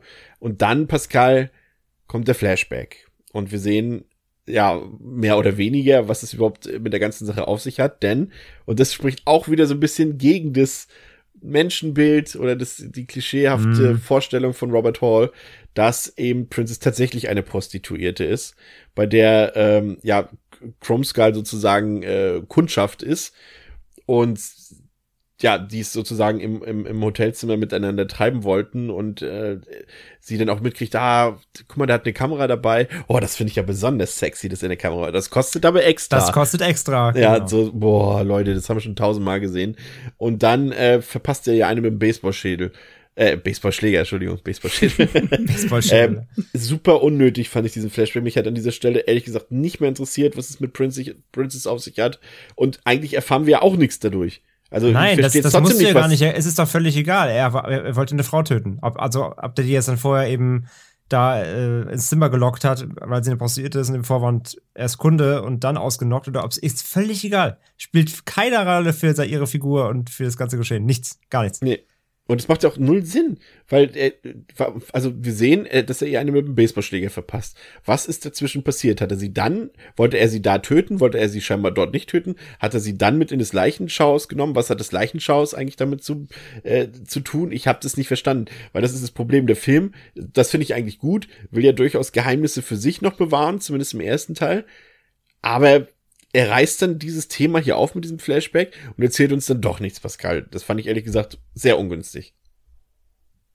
Ja, Ich fand's auch, ähm, deswegen habe ich auch übrigens am Anfang einmal, als ich da meinte, irgendwas mit Ironie, weil ähm, ja die Lina Headey ja dann direkt dachte, was hast du hier für eine Prostituierte reingeschleppt ähm, zu Tucker und äh, im Endeffekt, ohne dass sie es wusste, äh, ja, bewahrheitet sich das dann. Aber ich mochte das auch nicht. Also es wirkt auf der einen Seite ein bisschen billig, es wirkt quasi so ein bisschen Robert Hall hat sich überlegt, wie können wir jetzt noch mal kurzfristig äh, unsere Hauptfigur äh, doch noch mal sexualisieren. Dann, ähm, äh, wobei ich ihm tatsächlich da vorher ein bisschen fast schon ähm, ja Lob ausgesprochen habe äh, in meinem Kopf, Dass weil sie ich nicht zum Beispiel die entbrüstet hat? Ja, also in der Duschszene ist es halt, ähm, kann natürlich auch sein, dass sie das einfach nicht wollte, was ja auch in Ordnung ist. Ähm, es ist halt verhältnismäßig, ähm, ja, brav. Also wirkt jetzt irgendwie nicht so, als ob das hier so, ja, haben wir schon in Horrorfilmen anders gesehen. Ich sag mal so, Sagen. um es mal vorwegzugreifen, ähm, war es nicht im zweiten Teil, wo er genau das tut? Äh, aber ich glaube auch da, es geht niemand Da ist, topless. nee, und doch, da- doch, doch. Das, das gibt's auch eine Duschszene und da sind nackte Brüste zu sehen. Ah, okay. Und das macht er nämlich mit der Zweitbesetzung von Princess. Ja, genau. Ah, ja, Und stimmt. deswegen, äh, ja, okay, nimm ihn, also du nimmst ihn ja nicht in Schutz, das meine ich ja nicht, aber äh, was er sich hier vielleicht minimal an Lorbeer verdient, äh, wissen wir, dass es äh, bestimmt nur der Grund war, dass äh, die Schauspielerin seine Frau war zu dem Zeitpunkt. Ansonsten wäre es ihm wahrscheinlich egal gewesen. Und das hat man dann im zweiten Teil gesehen, dass es ihm egal ist. Ja, mein Gott. Also ich hätte es jetzt auch nicht schlimm gefunden, aber Nein. es ist ja alles, äh, in so einem gewissen Rahmen ist das alles legitim. Aber nichtsdestotrotz wirkte das dann natürlich schon sehr aufgesetzt. So, komm, machen wir sie noch mal zu einer Prostituierten. Dann, äh, es ist auch fast schon, wenn man, also, nehmen wir mal an, die Figur ist die bis dahin ans Herz gewachsen, dann ist es halt auch nochmal ein Schlag in den Magen. Jetzt nicht, weil ich irgendwie selber was gegen Prostituierte hätte oder so, aber einfach, weil man dann halt jetzt auch noch weiß, okay, sie, ja, hat jetzt, sag ich mal, nicht gerade, also die, wenn sie sich mal wieder erinnert in ihre Vergangenheit und Anschluss findet, dann wird sie auch nicht zu äh, ihrer Familie mit zwei Wagen in der Vorstadt irgendwie zurückkehren, sondern dann wartet da auch nur ein, man sagen wir vergleichsweise wenig glamouröses Leben auf sie. Ja, das ist nämlich genau der Punkt. Du denkst, äh, auch wieder das, was ich vermeinte, dass der Film so, so krass deprimierend und runterziehend ist, äh, dass er hier Mhm. dann auch selbst in dieser Szene das einfach auch noch, ich meine, okay, er zieht es straight durch. Äh, ein Kompliment gibt's dafür jetzt nicht, aber äh, ja, okay, er bleibt halt auf, auf diesem Ding. Ähm, die Lösung, das, das, das ist, finde ich, ist das ein, das ist vielleicht die humorvollste Sache am Film, ist, dass letztendlich es ihm zum Verhängnis wird, dass seine Maske an sein Gesicht geklebt wird und die, äh, die, die Jungs da, die da zur Hilfe standen, äh, dafür gesorgt haben, dass eine ätzende Flüssigkeit in dieser Maske plötzlich ist vom Chrome Skull und er dadurch sozusagen besiegt wird. Das fand ich tatsächlich, äh, ja, das hatte für mich so einen minimalen Witz. Das fand ich eigentlich ehrlich gesagt ganz gelungen. Dass er dann durch so eine Banalität letztendlich, äh, die durch seine eigene Eitelkeit ja fast ein bisschen entstanden ist, dann äh, besiegt werden kann. Und äh, Princess flüchtet dann im Morgen, äh, wie sagt man, im, in den Morgenstunden mit Tommy von dieser Tankstelle. Und dann ist der Film zu Ende. Ähm, generell das Ende, ich glaube, da sind wir uns fast sogar einig, so aus cineastischer Sicht, vielleicht auch so vom Tempo und generell her, vom Aufregungsgrad her, nicht gut, aber wahrscheinlich sogar noch mit das Beste am Film. Pascal? Also jetzt ist der komplette Showdown an der Tankstelle. Ja. Ja, wahrscheinlich schon. Einfach weil das Setpiece ist am ähm, spannendsten und die Idee ist verhältnismäßig witzig. Der Effekt am Ende, wie dann halt das Gesicht wegschmilzt, ist schon ziemlich cool. Klassisch, ne? Fast ein bisschen Evil Dead, ne? Ja, ja, hat ein bisschen, auf jeden Fall. Und ich muss auch sagen, ähm, man hat jetzt nicht nochmal explizit erwähnt, aber hier Lucas Till als äh, Clerk, ich mochte seine Figur ein bisschen. Ich fand den ganz cool. Der war jetzt nicht super schlecht geschauspielert, der war so ein bisschen, so ein bisschen aufmüpfig, hat sich da aber von den beiden äh, Halbstarken auch irgendwie nicht überfahren lassen, hat sich da nicht den Mund verbieten lassen, sagte halt so cool, sorry Leute, Sonntag gibt's kein Alkohol. Ähm, und dann nimmt es direkt noch mit Krumskal auf. Mochte ich, der war irgendwie, der hat ein bisschen was, der hatte ein bisschen Geschmack irgendwie in seiner Art und Weise, fand ich besser als alle anderen. Ja, das stimmt. Ja, ähm, runden wir diesen ersten Teil äh, mal kurz ab. Äh, ich würde sagen, André macht heute mal den Anfang für den ersten Teil. Ja, mal gucken, ob ich jetzt äh, mich da noch rausreden kann aus dieser äh, äh, ja doch eher vernichtenden ersten Hälfte jetzt. Denn ich muss direkt sagen, ich finde insgesamt den ersten Teil nämlich eigentlich trotzdem ganz gut, trotz aller Mäkel, die wir jetzt benannt haben. Zumindest in seinem Verhältnis, denn ich mag tatsächlich diese Drastik des Films. Ich mag, dass der wirklich nicht albert. Ich mag, dass der mal keinen Relief hat, dass es da keinen, den einen, was den, den einen Charakter gibt, der immer den dummen Spruch bringt irgendwie, der, der auch bis zum überleben muss, damit man auch diesen Relief immer aufrechterhält. So, ich mag das eigentlich ganz gerne. Also von der Tonalität und so finde ich das alles okay. Ähm, das ist natürlich Geschmackssache so, aber ich fand das eigentlich mal ganz nett, weil du hast nun mal doch in den meisten der moderneren Slasher hast du immer so einen, einen dabei, mindestens, der immer einen Joke macht oder so. Das ist eigentlich mittlerweile echt Standard. Hat sich ja auch so ein bisschen etabliert. Und ähm, deswegen, dass sie darauf verzichten, finde ich eigentlich ganz gut. Ähm, ich mag den Killer, der ja schon irgendeine Art Persönlichkeit hat, der eigene Merkmale hat, der eine Eigenständigkeit hat, der zwar eine Sido-Gedächtnismaske hast, aber trotzdem äh, ist es einfach mal was, was Neues oder zumindest mal was, ein bisschen wieder Abwechslung. Ähm, nicht, wie gesagt, der, der x-te ähm, Hinterwäldler, Slasher mit Latzhose, äh, Killer mit Latzhose, der eingeführt wird irgendwie, weil er weil er eben irgendwie auf dem Land wohnt und äh, deswegen muss er alle Leute töten so. Ähm, sondern äh, ja, du hast halt einen Killer, der A, mal wieder auch keine richtige Motivation bekommt, sondern er ist einfach ja, ein abgrundtief böser Mensch offenbar, der einfach gerne Leute umbringt. Das reicht eigentlich, um, um gruselig zu sein. Also ein Background zum Killer ist ja in seltenen Fällen wirklich nötig. Der ein cooles Auftreten hat, der irgendwie, ähm, ja, sag ich ja, diesen, diesen fast schon Gentleman-Charakter mit, äh, mit Anzug und seinem kleinen Köfferchen irgendwie so eine, so eine gewisse Distanz erfährt. Und das mag ich eigentlich ganz gern. Ähm, dann natürlich die grandiosen äh, ähm, äh, Splatter-Effekte, die äh, natürlich das Highlight des Films sind, ist halt Fakt. Also man muss halt schon sagen, der Film ist auf jeden Fall schon zu großen Teil eigentlich ein Showcase. So, das muss man einfach so sagen.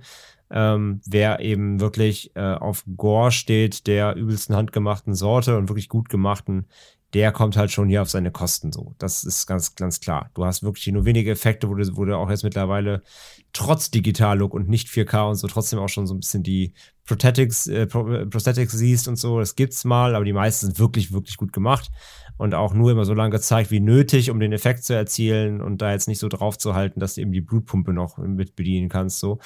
Das macht das schon gut, im guten Tempo und so. Ähm, das funktioniert und ähm, ja, und irgendwie so, so ein bisschen Atmosphäre und so ein bisschen Grusel durch den Killer fühle ich auch bei dem Film. So, das ist die Habenseite. Und ja, und alles andere haben wir halt benannt. So, alles andere ist leider dann die Down, äh, die, die, die, die ab, abfallende Seite, so, die, der Downvote. Ähm, das Drehbuch ist Katastrophe. Das Drehbuch ist äh, stümperhaft, langweilig, groß, äh, zum Teil und ähm, ja, besitzt keine Einschätzung für Raum, Zeit und irgendwelche Nuancen zwischen Charakteren und so. Es ist halt alles super platt. Ähm, es ist einfach wirklich absoluter geradliniger Slasher ohne irgendwelche Abzweigungen, doppelten Boden und irgendwelche Cleverheiten. Ähm, also durch das Drehbuch muss man sich halt eben ein bisschen durchstolpern und ähm, ja, wie gesagt, Schauspieler sind jetzt nicht die schlechtesten, können aber auch überhaupt gar nicht glänzen, weil das Drehbuch ihnen gar keine Möglichkeit dafür gibt. Von daher, die machen ihre Sache alle so in dem Rahmen ganz gut ähm, oder ausreichend, sage ich mal. Und ja, dann hast du eben natürlich viele Anschlussfehler oder zumindest äh, weiß das Drehbuch nicht, wie es sich durch den Film leiten soll. Du verlierst die Orientierung, du verlierst äh, Einschätzung, so wann, was und wo passiert.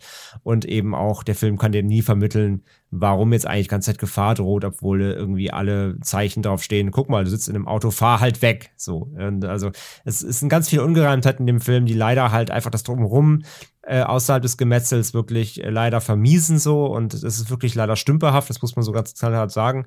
Und erst am Ende ähm, erfährt der Film noch so ein paar Kniffe, die dann teilweise aber auch wieder eben nicht nötig sind, wie diese Flashbacks so. Aber da hat er zumindest mal so einen Drive und auch das Finale finde ich dann auch wieder doch eher gelungener ähm, und, und bietet schon viel Action und viel äh, Bewegung und eben auch einige Härten so. Von daher, ich so ein, hab's jetzt wieder, also ich hab's jetzt gemerkt so beim ersten Mal, Chris, du hast ja gesagt, du hast ihn viermal gesehen, vielleicht, ich glaube, vielleicht ist es auch tatsächlich ein Film, der eher verliert, umso mehr man ihn sieht, ja. weil man dann doch merkt, wie langweilig er ist. Ja. Jetzt für das erste Mal konnte ich mich auf die Stärken konzentrieren und das war nun mal, ich wusste ja, dass es, ein, dass es halt hauptsächlich um Splatter geht, das wusste ich ja. Ähm, ich kannte den Film ja von seinem Hörensagen von Berüchtigten her. Den, den Namen kennt man natürlich in der Horror-Bubble so. Und ich wusste, dass das eben ein Showcase für, für gute Effekte ist. Und das wollte ich sehen. Das habe ich bekommen. Ich habe dem jetzt zweieinhalb gegeben. Ähm, weil ich doch irgendwie, also ja, wie gesagt, Spaß ist immer die Auslegungssache so. Ich hatte halt eine gute Slasher-Zeit damit so. Ähm, als Horrorfilm, als Slasher-Film, als blutiger Horrorfilm. Ähm, ging mir irgendwie gut rein. Der ist dumm, der ist dämlich, der ist, äh, der ist, der sieht scheiße aus, muss man auch einfach nochmal so sagen. Leider einfach optisch wirklich kein, wirklich eine Gurke. Es ist leider hässlich. Aber das, was ich sehen wollte, habe ich irgendwie bekommen. Und deswegen konnte ich ihm dann teilweise schon gar nicht mehr so böse sein. Also von mir zweieinhalb. Ähm, aber wie gesagt, ich glaube, es ist ein Film, der mit häufigerem Sehen verliert, weil dir dann noch mehr auffällt, wie dröge er eigentlich wahrscheinlich ist. Ja, Das ist da, mein Plädoyer. da kann ich mich dann nahtlos anschließen. Es ist tatsächlich so. Ähm, ich war, als ich den Film das erste Mal gesehen habe, ähm, war ich bei dreieinhalb Sternen tatsächlich damals. Ähm, bin jetzt bei zwei Sternen angekommen. Ähm, der ist tatsächlich kontinuierlich gesunken. Also äh, ja, letztendlich ist es eine hyperbrutale Präsentation von tollen, fantastisch aussehenden Splatter- und Gore-Effekten, die wirklich, muss man auch ganz ehrlich so sagen, also trotz Low Budget wirklich zum Maximum im modernen Horror-Genre für mich gehören. Also die Effektschmiede von Robert Hall, die hat da echt ganze Arbeit geleistet. Aber als Regisseur selbst hat Robert Hall dann eben nicht so viel zu bieten. Also er versucht ja hier so ein bisschen ein Slasher-Franchise Neues zu etablieren. Aber er scheitert für mich dann doch zu sehr an Spannung, die für mich nicht aufkommt, an Kreativität, weil dafür ist es die Geschichte zu belanglos und das, was er zeigt, sind eben äh, Pfade, die schon eine Million Mal äh, abgewandert wurden. Und der Film macht mir keinen Spaß. Und das ist für einen Slasher. Boah, und mit Spaß ja eben nicht, dass äh, der jetzt dauernd Witze machen muss oder One-Liner bringen muss, aber er muss Spaß machen und Spaß macht er mir auch, wenn er Spannung äh, äh, bietet, wenn er mich mit den Figuren mitleiden lässt oder mitfiebern lässt und das tut er aber ja alles komplett nicht und zum Teil ist der Film echt unnachvollziehbar, deprimierend und trist. Auch ähm, abseits der Spezialeffekte bezüglich der Audiovisualität zum Beispiel, das ist wirklich grau, in dunkelgrau, in hellgrau, grau, nebelgrau. So macht das atmosphärisch, äh, auch dank des klinischen Digitallooks, überhaupt keinen Sinn für mich. Ähm, die Besetzung rettet so ein bisschen was, auch wenn die auch aus meiner Sicht für ihr Potenzial am unteren Limit agiert. Und äh, was er zwischenzeitlich eben mit, mit Zeit und Raum und Logik angeht, war ziemlich wir. Und auch die drei Passagen, die durchaus ziemlich langweilig sind, so äh, verteilt auf die 80 Minuten, sind eben auch keine gute Nacht. Ich finde einen Slasher, der eigentlich, ja, kurzweilig sein sollte. Aber ähm, es ist ein Film für Horrorliebhaber, das merkt man. Man merkt auch, dass die, dass die Leute, die den gemacht haben, Horrorfilme lieben und dass sie technisch, was Spezial- und Gore-Effekte angeht, auf dem höchsten Level agieren. Ähm, und wer da, wie André schon gesagt hat, wer da Bock auf Splatter hat, wer Splatter liebt und auf abgefahrene Effekte steht, der wird auf jeden Fall ähm, was rausziehen können aus dem Film. Aber ich für mich selbst äh, bin mittlerweile echt bei zwei von fünf angekommen. Also ja, nicht mehr, nicht mehr so interessiert daran. Pascal. Ja, ähm, ich glaube, ich kann tatsächlich, also ich kann André auf jeden Fall verstehen. Ich bin auch gar nicht so weit davon entfernt. Ich kann auch dann in den Momenten, wo es dann die, ja, also wo der Film halt seine Stärken ausspielt, durchaus den Film genießen und mitunter ist das, sag ich mal, auch die, ja, die Killrate in einem, Ansp in einem Tempo vorhanden, dass es dann auch funktioniert. Nichtsdestotrotz aber dann leider auch wirklich nur phasenweise und gerade halt in der Mitte des Films über sehr lange Phasen auch einfach nicht. Und da ist es dann halt wirklich leider einfach pure Langeweile gewesen und da habe ich ähm, ja auch ich, wenig, was ich irgendwie dem Film, also ich bin nicht mehr da so wohlwollend, dass ich jetzt sage, okay, das ist natürlich auf ganz vielen Ebenen unbeholfen, aber trotzdem ähm, der ist dann halt, kann ich sagen, der ist ein bisschen campy, das sind ja viele Slasher, der ist handgemacht und ähm, hat dann das Herz an der richtigen Stelle. Würde ich gerne, ich fände es auch schön, wenn ich den Film so empfunden hätte, aber ich habe halt eher das Gefühl gehabt, ähm, ja, dass da leider Unvermögen äh, in erster Linie quasi dafür gesorgt hat, dass alles, was sich außerhalb der Spezialeffekte abgespielt hat, dann mich komplett kalt gelassen hat. Und wir haben jetzt zuhauf erwähnt, weshalb das so ist. Ich muss es nicht alles nochmal wiederholen. Und deswegen bin ich am Ende des Tages auch nur bei zwei Sternen, ähm, was vielleicht auch ein bisschen hart klingt, weil der Film dann halt seine die paar Qualitätsspitzen hat, aber die ähm, ja reichen halt dann nicht aus, um da alles, was im Gegensatz dazu fehlschlägt, ähm, für mich irgendwie auszugleichen. Es gibt einige Wrong Turn Filme, die besser sind. das stimmt. Ist auch so ein bisschen, habt ihr auch das Gefühl, das ist so ein bisschen so ein so ein Fanservice-Film für Horrorfans, ne? so irgendwie so einfach so ein paar Tropes abhakt, bei dem er sich sicher ist, dass der irgendwie, dass die gut ankommen. Ja. Und ich, ich, Ich frage mich tatsächlich, sorry, ähm, es gibt ja auch noch eine R-Rated-Version, die auf die Sekunde exakt genauso lang ist wie die Unrated-Version, wo einfach nur alle krassen Kill-Szenen ausgetauscht wurden gegen andere Szenen. Und da frage ich mich, wie, wie nutzlos ist diese Version des Films dann? Was, was bringt das denn? Das ist dann ja gar Vielleicht, nichts mehr. vielleicht So. gibt's in der Version eine Story, die wurde einfach rausgeschnitten in der Splitter-Version. Also, also 19 Genau. Sekunden meinst du Story retten den ganzen Film dann, ja? Also, das- also ich sag mal so, ich sag mal so, 19 Minuten gutes Drehbuch. Sekunden, Äh, Sekunden. ja, 19 Sekunden, achso, Minuten Minuten gesagt, Entschuldigung. 19 Sekunden gutes Drehbuch würden diesen Film retten, ja. Ich glaube tatsächlich in der, da, da ist dann tatsächlich ein bisschen mehr Ah, okay. tatsächlich sogar noch an Gewalt raus und wird dann einfach durch erschrockene Gesichter und so ausgetauscht. Aber ja, ich glaube, Das, das erschrockene Gesicht habe ich vor dem Film, wenn ich wieder ans Drehbuch Ja. denke. das erschrockene Gesicht habe ich, wenn ich, was, darüber haben wir noch gar nicht geredet, über die nervige Musik in dem Film rede. Oh, stimmt. Ich habe die ausgeblendet, weil die wirklich schrecklich war. Vor allem war da nicht noch, ich, ich habe das nicht, also da wurde am Anfang stand in den Credits, dass hier, äh, wie, ich kann, wie heißen die Band? Äh, Suicidal Tendencies? Heißen die so? Ja. Das ist eine Band. Ja, die sind ja ziemlich bekannt. Die standen da drin in den Credits. Ich habe das aber nicht gehört. Ich habe nur nervige, Auch komische Geräuschkulissen gehört an, an Musik. Ich habe hab halt die ganze Zeit gehofft, dass Lamp of God spielt, ihren Song halt, Late to Rest. Das hätte halt super gepasst. Ich glaube, der kam auch später. Ich weiß gar Nee, nicht. es kam nicht ein, es kam Late to Rest, aber von einer anderen Band. Und, Ah, und okay. zwar, warte, das steht hier drin. Ah, nee, für Teil 2 gab es die Band namens Secondhand Child aus der Schweiz, die einen Song namens Late to Rest geschrieben haben für diesen Film. Aha. Ja, okay. Also, gut, also, okay. also, also es kam auf jeden Fall Suicidal Tendencies im Film vor. hast aber du, ich, du hast es gehört, ja? Okay. Ja, ja, ja, schon. Aber ich meine nur sehr punktuell. Also das meiste vom Soundtrack war halt irgendein, äh, Schrubbel. keine Ahnung, geka ja, ge gekauftes äh, Stock-Item-Mucke, irgendwie klang das so. Aber es gab im, in Credits, glaube ich, lief Metal und ich glaube am Anfang irgendwann mal einmal, ja. Ja. 2011 kam der zweite Teil dann, Late to Rest 2.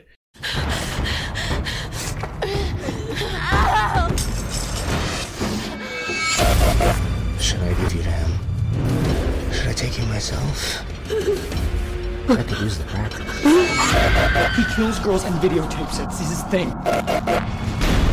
You told me this guy was dead. Dead guys don't just get up, and they sure as hell don't keep killing people.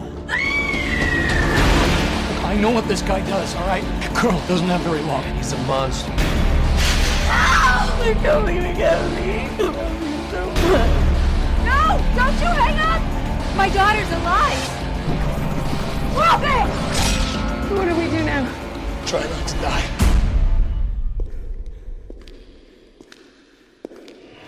Listen up! Run! Put it down! That's not the mask.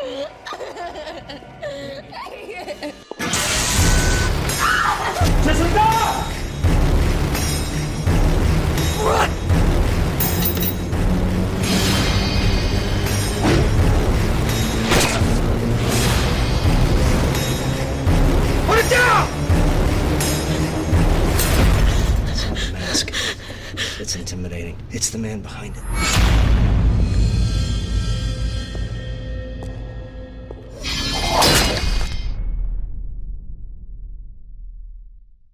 Äh, André hat, hat äh, ja begründeterweise nachgefragt, warum der Film nicht Late to Rest heißt. Ähm, Es ja, wäre obvious. spricht für die Kreativität äh, der Filmmacher hier. Äh, so ist es dann Late to Rest 2 Chrome Skull geworden. Äh, der zweite Teil hat auf Letterboxd eine Wertung von 2,5 von 5, auf der IMDb 5,1 von 10. Was die Verfügbarkeit angeht, hatte ich erwähnt, es ist exakt dasselbe wie beim ersten Teil. Hier ist es tatsächlich interessant, dass in der deutschen FSK-Fassung wirklich 9 Minuten 50 oder so fehlen. Ähm, ja. Regie geführt hat wieder Robert Hall, über den haben wir alles gesagt. Auch hier wieder eine sehr interessante Besetzung an, ja, Gesichtern Bekannten, würde ich mal sagen. Also Brian Austin Green werden vor allem, äh, ja, ja, es ist zum einen der Ex-Mann oder ist, nee, noch ist er der Ehemann, glaube ich, von Megan Fox. Ähm, aber die sind ja mittlerweile getrennt. Aber viele, gerade Leute, die in den 90er Jahren aufgewachsen sind, so wie ich und theoretisch ihr beide auch, ich weiß aber nicht, wie, inwiefern ihr Fernsehen geguckt habt in den 90ern, äh, vor allem für Erwachsene. Ich habe halt, äh, war süchtig nach Beverly Hills 90210 und da hat er ja eine der Hauptrollen gehabt. Habt ihr es auch geguckt? Nee, ne? Nein. Meine Mutter hat das äh, gesucht. Ja, danke schön. daher nur gewusst, dass es das gibt. ist zum, meine Mutter war aber auch sehr jung, also die äh, vergleichsweise jung. äh, Thomas Decker aus dem ersten Teil ist wieder da, Nick Principe spielt wieder Chrome Skull. Dann haben wir Owain Geoman dabei.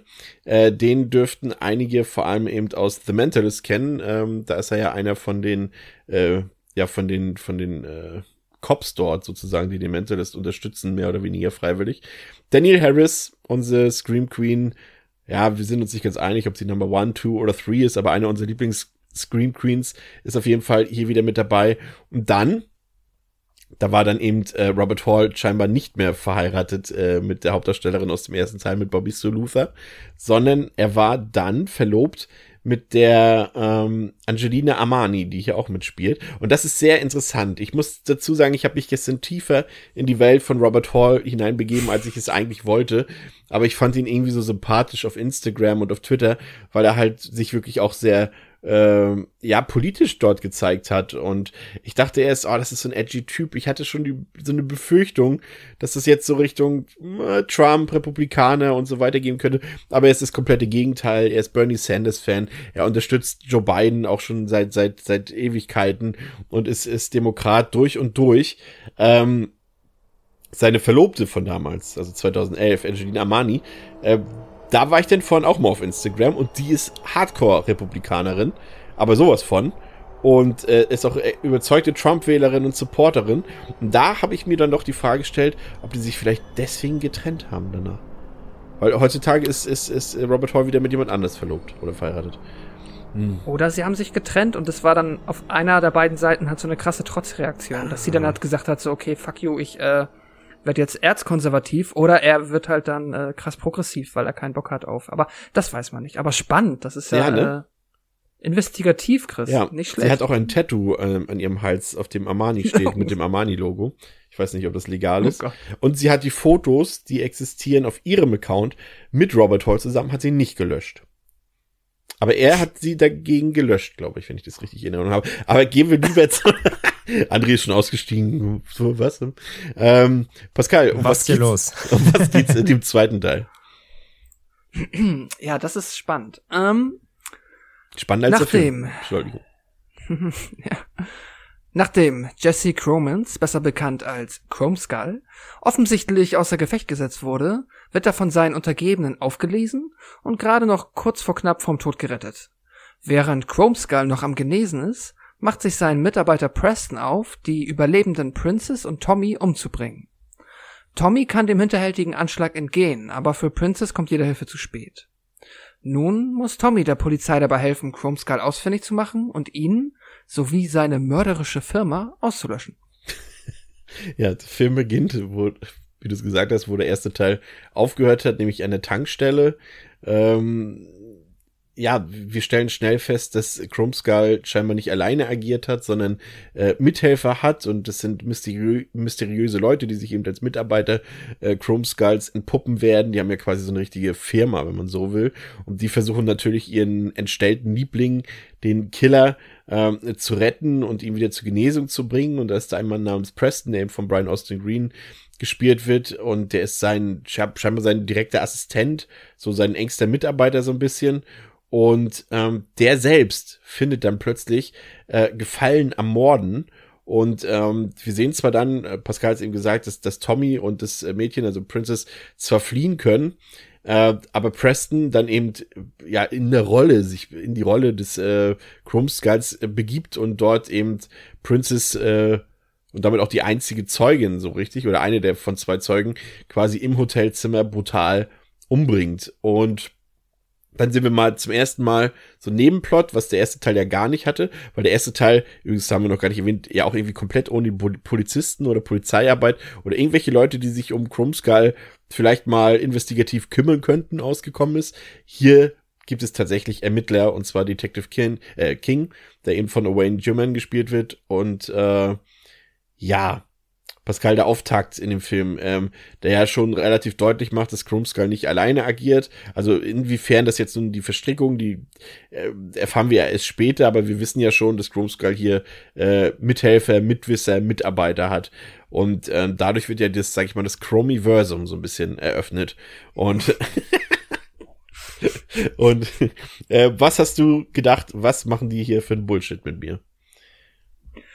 Ja, es hat natürlich schon super quatschig, weil wenn man sich jetzt nochmal an das Ende vom ersten Teil erinnert, vielleicht äh, hilft es auch wirklich nicht, die Filme Stück an Stück zu gucken, dann erinnert man sich daran, dass das Gesicht oder der Kopf halt von unserem Chrome Skull eigentlich so eine Säurepfütze war zum Ende. Also da war nicht mehr viel übrig, da war auch nicht mehr viel zu retten.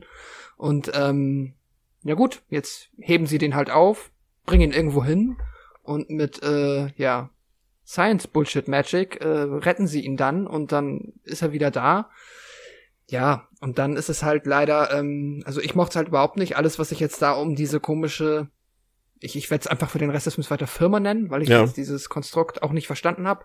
Die, ähm, die, die Chrome Skull ähm, KKG. genau.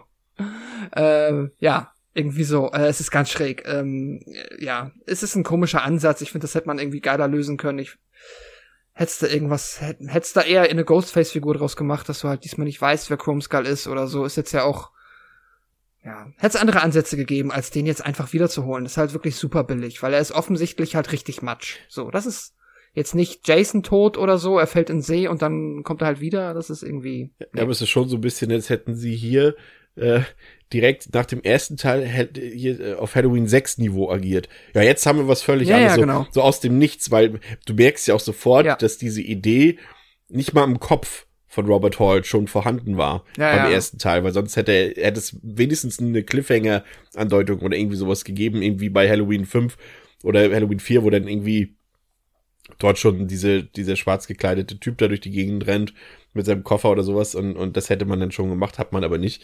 Ähm, ja, ist schon eine sehr merkwürdige äh, Story-Entscheidung gewesen, finde ich. Aber wie fandst du es, dass es jetzt zumindest ähm, ja, äh, Detectives gibt, die dort äh, eine, eine heiße Spur verfolgen? Immer noch ich? Ja. Ähm, die Detectives, ja. es ist äh, leider halt auch an Glaubwürdigkeit äh, jetzt quasi nicht, äh, ja, ist leider nicht sehr viel geboten. Ich, ich, ich äh, habe hab jetzt tatsächlich keine explizite Meinung dazu. Ich weiß, dass ich ganz am Ende ein Problem damit habe, aber da komme ich später noch mal mhm. drauf zu. Und es gibt mittendrin noch so einen Mo Moment, das ist quasi der Moment, wenn, den fand ich so unfassbar dämlich, wenn sie Tommy quasi wiederholen nachdem Chrome Skull später dann ja noch ähm, jemand anders umgebracht hat und sie dann da auf dem Videomaterial quasi die Maske sehen und dann holen sie Tommy wieder zurück und sagen, ey, du hast gesagt, Chrome Skull ist tot. Und jetzt ist hier jemand anders mit der Sido-Maske. Du hast doch gelogen. So, das kann doch unmöglich sein, dass irgendjemand anders sich so eine billige Plastikmaske aufsetzt. Oh. Das ist doch offensichtlich der gleiche Typ. So, was hast du uns für eine Scheiße? Also so von wegen, ja. ihr habt definitiv nie Scream gesehen. ja, genau. Es ist so. Äh, es ist schon fantastisch dämlich. Ja. Aber davon abgesehen, ja, gut, jetzt gibt's halt diese komischen Detectives. Da. Ja, man denkt halt so ein bisschen, dass der Film jetzt äh, abwechslungsreicher sein könnte als der erste, ne? Weil wir haben mehr Figuren, wir haben noch einen alternativen Handlungsstrang und es beginnt ja auch alles so erstmal bei Tageslicht und so. Das könnte alles ein bisschen hochwertiger sein. Aber André, wir befinden uns ja dann, äh, um vielleicht jetzt schon mal auf die audiovisuellen Qualitäten einzugehen, quasi gefühlt eigentlich nur noch von da an 80 Minuten in der Lagerhalle, ne? Ja, wenn wir nicht gerade in irgendwelchen komischen Einbauküchen sind, dann sind wir in der Lagerhalle oder auf dem Polizeipräsidium, wo man nicht rauchen darf und trotzdem immer alle rauchen.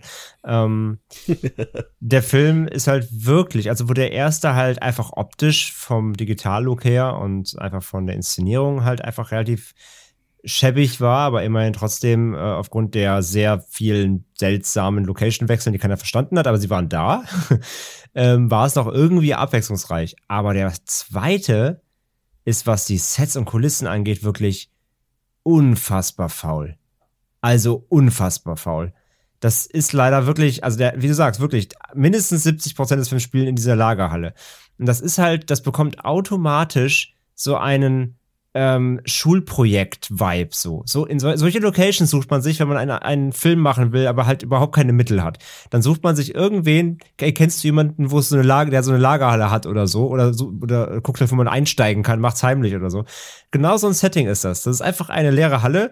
Da wurde dann irgendwie ein Zaun reingestellt, ein Tisch, ähm, ein bisschen, äh, bisschen Scheiß auf den Boden geworfen, damit es irgendwie so ein bisschen ranzig aussieht, als ob da eben ähm, alles ganz eklig und dirty ist. Und das ist das Setting. Und das ist die Kulisse so. Das ist halt wirklich so faul. Ähm, also da wirklich, da, da waren die Settings vom ersten wirklich Premium gegen irgendwie. Ähm, und sonst, ja, wie gesagt, du hast hier und da mal dann die, die ein paar Mordmomente, wo sie in diesem Treppenhaus da sind, in dieser Küche, also auch so, so random, so random äh, Einzelszenen. Plus, wie gesagt, Polizeirevier. Ich habe jetzt in den Credits nicht geguckt, ob da Ikea drin stand. Thanks to Ikea, dass sie da irgendwie im Ikea-Möbelhaus gedreht haben. Ja, ja, aber diese, aber das meiste ist wirklich in dieser Lagerhalle und das ist so hässlich, schäbig. Wie gesagt, das ist wirklich, das ist Schulprojektniveau so. Das ist wirklich langweilig. Da kann man nur hoffen, sonst, dass die, dass die Mitarbeiter. Und sonst halt auch, auch nochmal, ja. Dass die Mitarbeiter der Firma mittlerweile im Homeoffice sind und nicht mehr in dieser Lagerhalle. ja, deswegen konnten sie ja wahrscheinlich drehen. Ähm, nee, das, das, das Problem auch, und wie gesagt, das, die ganze nochmal auch zu dieser Idee, muss ich auch noch was nochmal loswerden. Ja. Ähm, ich, was ich mir bei diesem Film wirklich gedacht habe, auch jetzt eben zum ersten Mal gesehen war, ähm, man merkt fast schon, wie sie da saßen, so, okay, der erste Film hatte nicht viel zu bieten. Jetzt müssen wir echt mal Gas geben, Leute. Hat wer irgendwelche Ideen? Und dann wird irgendwie gebrainstormt, so, ja, es könnte noch mehr geben und er hat Helfer und das ist eine ganze Organisation und die agiert weltweit und alter, super Idee, das machen wir. Und irgendwie, also, das erinnert fast schon heutzutage an Filme wie irgendwie so ein John Wick, mhm. drei, wie er sich entwickelt, weißt du, so eine, so eine Art Parallelgesellschaft aus einem Killer-Komplott-Firmenkonstrukt, die auf der Welt, überall auf der Welt verteilt sind und Chrome Skull helfen, damit er Leute töten kann. Ohne Erklärung. also, also, das sind so, das Problem ist, wenn du sowas aufmachst, ja? Ja, okay, wir befinden uns immer noch im Slasher-Bereich. Ich habe auch beim ersten gesagt, äh, es kann stumpf sein und trotzdem mich unterhalten. Aber wenn du dann diesen Anspruch aufmachst, wie, wie Laterest 2 und sagst, okay, Leute, aber jetzt machen wir mal hier Big Show, dann musst du aber auch was liefern. Weil, wenn, wenn mir sowas präsentiert wird, dann habe ich halt automatisch Fragen. So, das ist die Frage, was wollen die? Was haben die für ein Ziel? Wer, wer gibt denen Geld? Wer finanziert denn den ganzen Scheißdreck? Äh, wer zieht da die Fäden? Ähm, wo sind die vernetzt? Wie sind die vernetzt? Außer über SMS offensichtlich. Ähm, aber nee, vor allem, also vor allem Motiv und, und so Geld. Also das, das muss ja irgendwie, ne, die, die, die sind super vernetzt, die haben irgendwie äh, Möglichkeiten, die haben diese Fantasy-Forschungsabteilung, die Chrome Skull restauriert. Ähm, also das muss, da musst du irgendwas liefern. Und das macht der, also schon mal vorzugreifen, aber das macht der Film halt nicht so. Und allein deswegen schon mal diese ganze Prämisse um diese supergeile Chrome Skull, äh, Chrome KG, ähm, ey, sorry, also das ist halt schon wieder, also da war ich halt so schnell raus, weil der Film mir nichts gibt. Ja. Ich habe ich hab tatsächlich die Idee. Also nimm den Film so, wie er ist nur, dass mhm. es irgendwie da noch eine Minute Handlungsstrang dazu gibt, die ich dir jetzt gebe. Und zwar wird diese Firma Hostel-like von reichen Leuchten Leuten beauftragt, ähm, Auftragsmorde durchzuführen. Und Chrome Skull ist derjenige, der sie durchführt. Macht der Film, äh, macht eigentlich dann schon sofort Sinn. Ist immer noch blöd, weil die Idee natürlich schon, auch schon 20 Mal abgekopft wurde. Aber da macht der Film auf einmal für mich schon mehr Sinn. Dann kannst du auch ein bisschen Gesellschaftskritik wieder gegen die Reichen und so machen. Ja, dann, dann wäre dann wär, dann hättest du fast so in der Hand oder so. Also dann, dann ja auch die Kamera, weißt du, das würde auch die Kamera erklären. Ja, im Nachhinein. ja, ja, genau. Damit die mit, mitgucken können später, ne? Ja. ja. hätte zumindest den einen Punkt so, äh, warum, Motiv, hätte ich gesagt, okay, alles klar, ist doof, aber okay, danke, zumindest das geschluckt. Aber wir gar nichts liefern und einfach nur sagen, hier ist diese Organisation. Im ersten Teil war davon keine Rede, aber jetzt kommt hier Zwinky Zwonka, jetzt kommt der Big Reveal. Ähm, ja, nee, Nee, echt nicht. Nee. Und viel schlimmer ist ja, ist ja dann noch doof.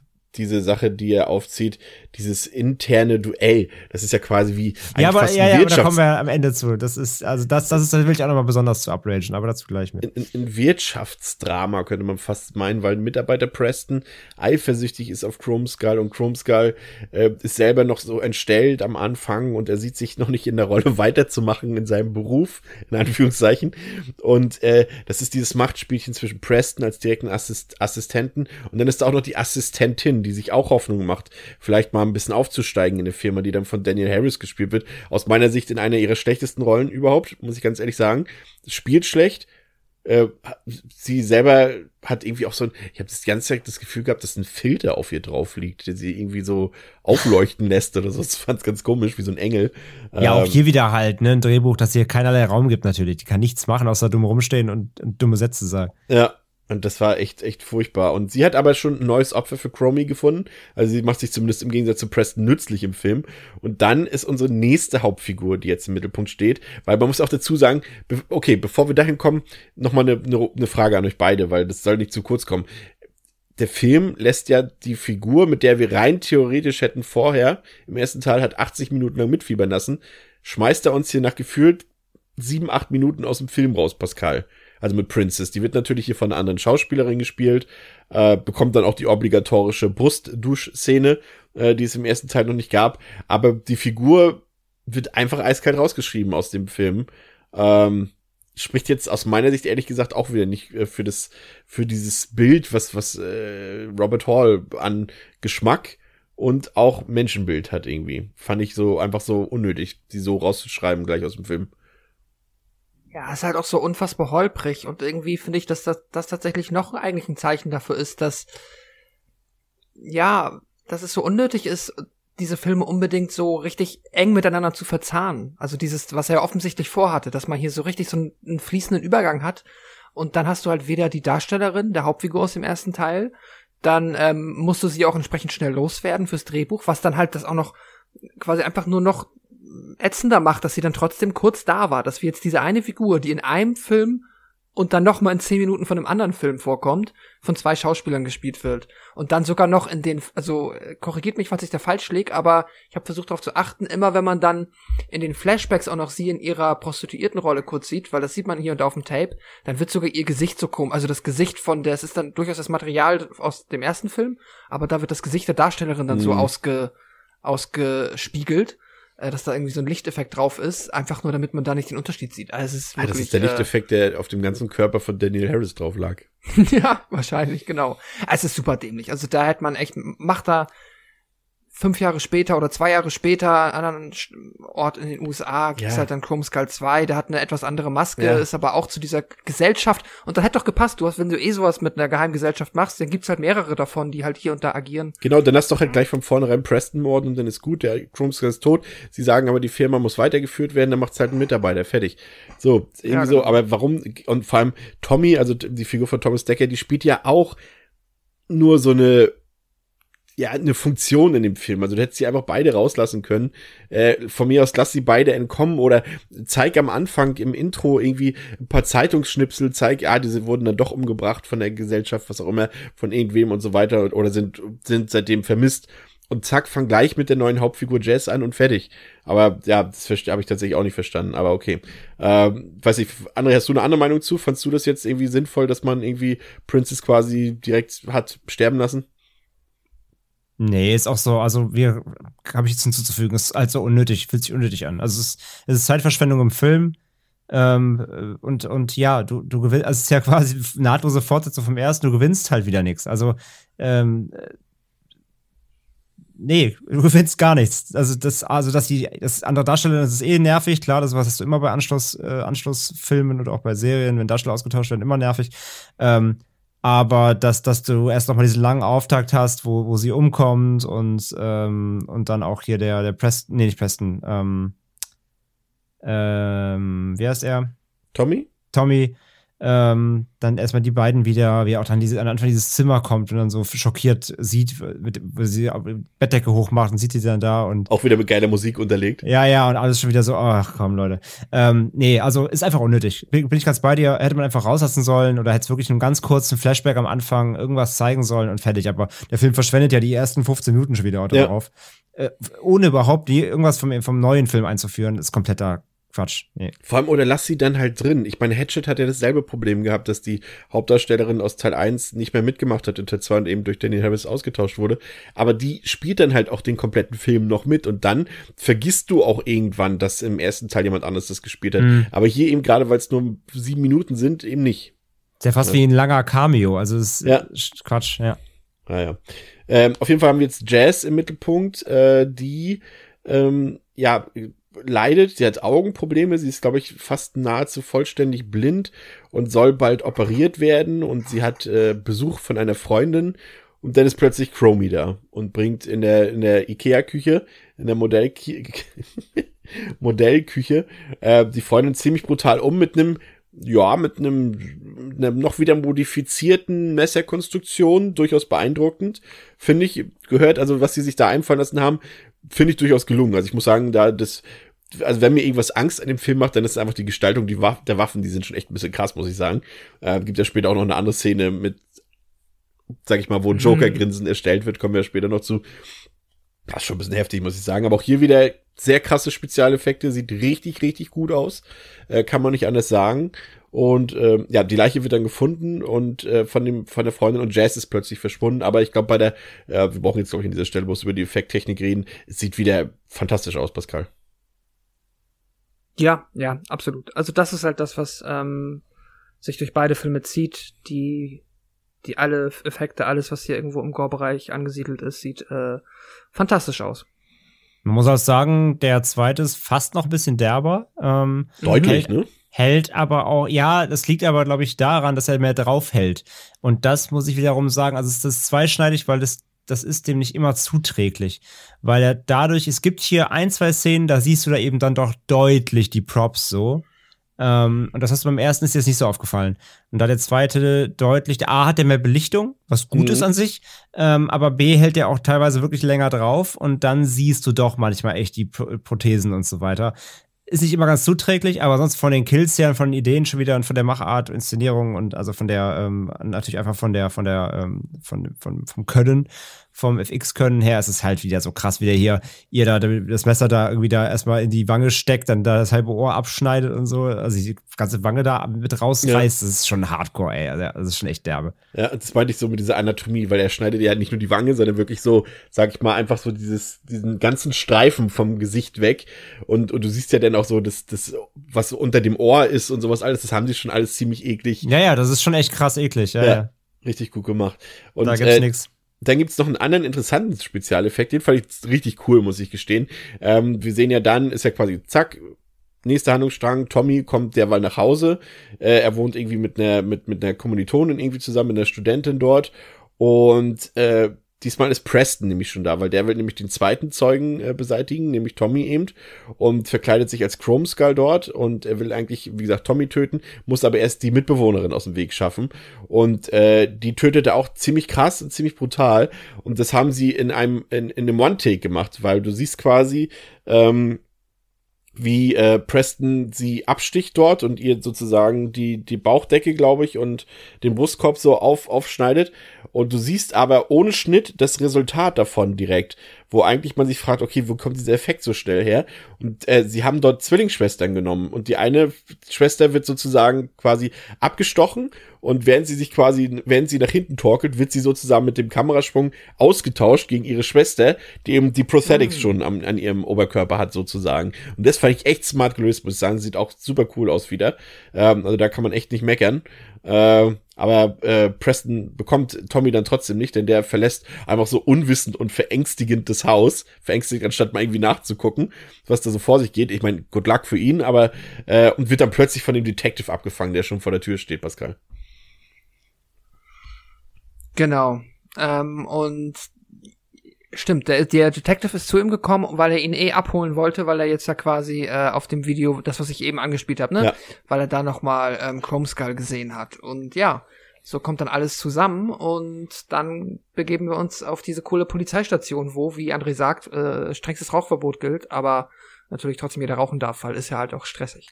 Ähm, ja, äh, es, ja, ich glaube, das war jetzt tatsächlich, also neben der Poli, also jetzt haben wir glaube ich nur Leute, noch ne? Polizeistation und Lagerhalle vor uns und ja, ja, ich glaube da, ähm, Also nur diese eine Ja, Assistentin arbeitet da, glaube ich, und eben der Cop, der ihn hier abholt und eben hier äh, äh, Detective King. Ansonsten sieht man, glaube ich, gar keine anderen Cops da in dem. Es ist halt auch wieder, Ja. es sieht halt auch so aus, als hätten sie das in demselben Haus gedreht, wo vorher diese Küche war, diese Ikea-Küche.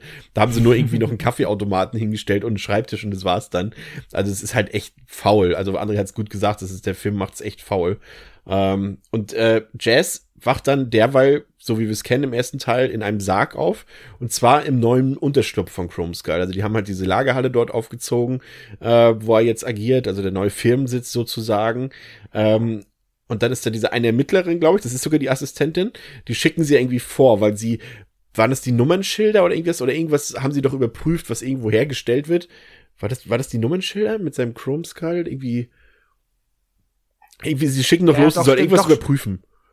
Ja, ja, Tommy wusste ja noch, wie das Nummernschild heißt und dann reden sie da und dann, ach, wie war das? Genau, doch, dann telefoniert ja der Detective und dann sagt Tommy ihn noch mit zwei L und dann, ja, sie haben auf jeden Fall irgendeine Spur. Spur, die sie Ja. zu dieser Lagerhalle führt. Ja, und äh, dort geht die Ermittlerin hin, aber sie lebt eben nicht lange, weil Preston äh, sie wieder tötet, der immer noch als äh, Chrome Skull äh, verkleidet durch die Gegend reist und ja, er reißt sie dann mit, auch wieder mit so einem neuen perfiden Mordwerkzeug so das, den Mund und das Gesicht so auch so richtig bestialisch auf. Das ist auch äh, richtig krass, muss ich sagen.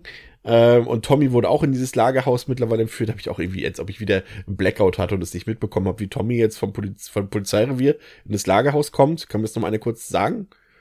Weiß das noch jemand? Geht er dann nicht mit dem, also der, die haben ja die Frau dahin geschickt und Genau. dann geht er doch mit dem Det Warte Nee, nee. mal, geht er mit dem Detective dahin? Nee, wird er nicht auch entführt? Ja, er wird entführt, aber ich weiß nicht, von wo aus er entführt wird. Ah, ist doch egal. Das ist eine sehr gute Frage. Ich bin auch gerade irgendwie raus. Und äh, dann kommt es eben äh, zu diesem Konflikt, weil Chrome irgendwann die Schnauze voll hat, dass Preston dort umhermordet und, und dieser ganze Terz dort. Chromie hat selber wieder richtig Bock auf Morden.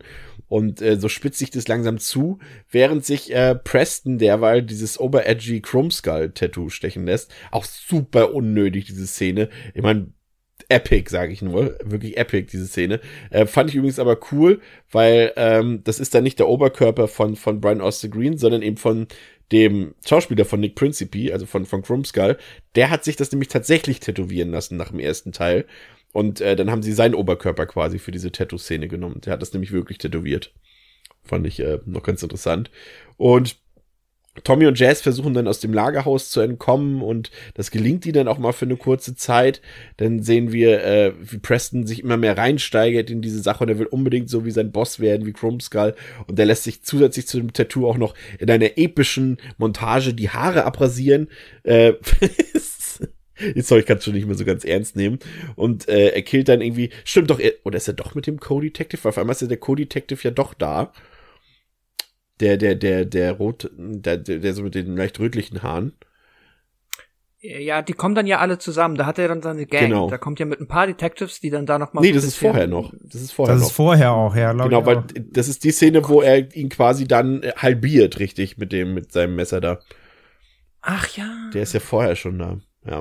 Und das sorgt eben dafür, Ja, gut. dass Chrome Skull, wie gesagt, sichtlich genervt ist von seinem neuen Doppelgänger und äh, ja, den metzelt er dann selber weg. Ne? Also er bringt dann Preston um, inklusive Enthauptung, durchaus nette Szene. Auch da bin ich der Meinung, einen minimalen CGI-Moment gesehen zu haben, aber ich bin mir nicht ganz sicher bei dieser Enthauptung, weil das Gesicht, glaube ich, einfach digital raufgefügt wurde auf dieses, auf diesen Kopfprop, glaube ich, von Brian Austin Green. Das sah mir irgendwie so Ja, das so ist möglich. Oder ich wusste nicht so ganz, ob es durch die Bewegung kommt oder so ein bisschen verfremdet wird durch den, ja, wieder mal billigen Look.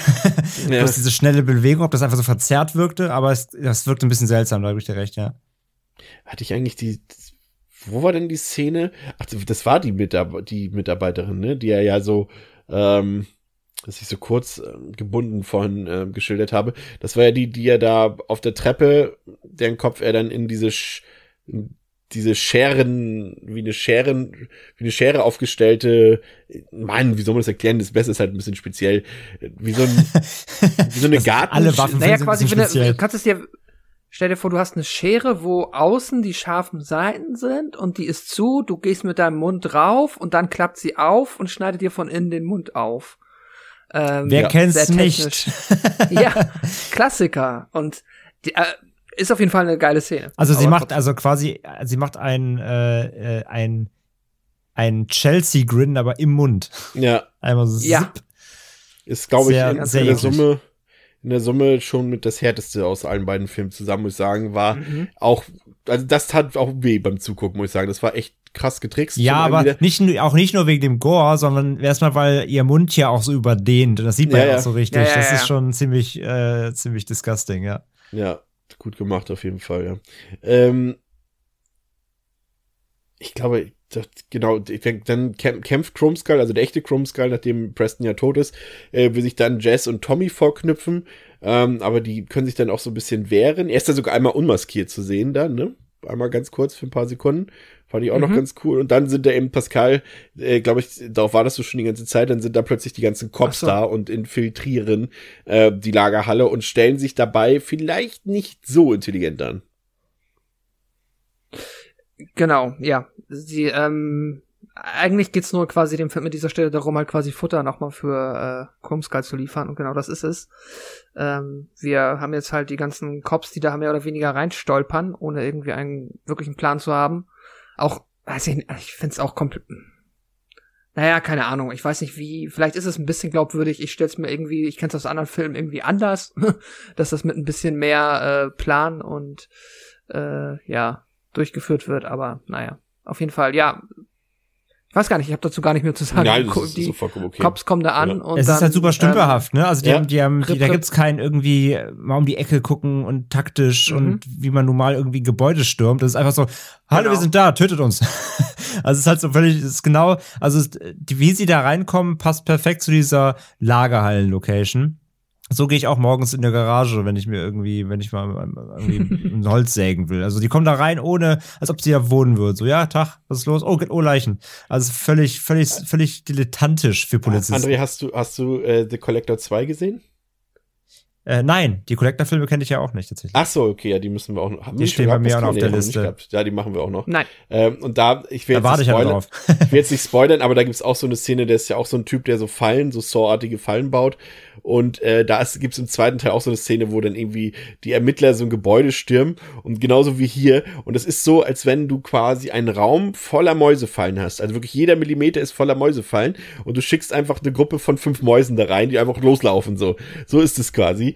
Und ja, das ist schon echt ein bisschen, bisschen ungünstig und unrealistisch gelöst und am Ende bleibt dann eben nur Detective King übrig und in einem Showdown zwischen Detective King, zwischen Jazz, äh, Tommy ist ja dann irgendwann weg, da wissen wir aber auch nicht so zu 100%, ob er tot ist, glaube ich, ne? Und äh, im Duell mit Chrome Skull und der wird dann letztendlich besiegt. Ähm, in relativ unspektakulär, würde ich sagen, das Finale. Muss ich ganz ehrlich sagen, da war die Tankstellensequenz im ersten Teil besser. Und äh, Resultat ist, Jess kommt ins Krankenhaus. Ich, jetzt muss ich, mich interessiert mal eins, ob ihr das auch so hattet.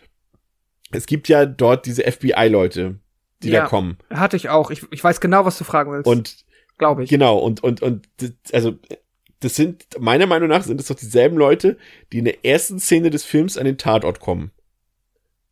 Ah, Oder wolltest du jetzt was anderes okay, sagen? Jetzt, nee, Aber es läuft also auf selbe hinaus, glaube ich, weil du willst auch sagen, und du dachtest die ganze Zeit, das sind keine FBI-Leute, sondern Mitarbeiter von mhm. Chrome Skull, ne? Mhm. Genau, das dachte ich genau. nämlich auch, weil sie in der ersten Szene zu sehen waren, meines Erachtens. Und da wusste ich nicht, dass da tatsächlich noch echte Leute, echte FBI-Leute mit am Tatort scheinbar waren. Also der Typ mit der Brille, der ist meine, meines Erachtens mit Brian Austin Green in der ersten Szene des Films zu sehen. Aber ich mhm. weiß nicht. Auf jeden Fall verhalten die sich, wie du auch schon meinen Gedanken teilst, verhalten die sich so, als würden die irgendwas aushacken. Und dann wird's aufgelöst, nee, die hacken nichts aus, das sind ja. wirklich FBI-Leute.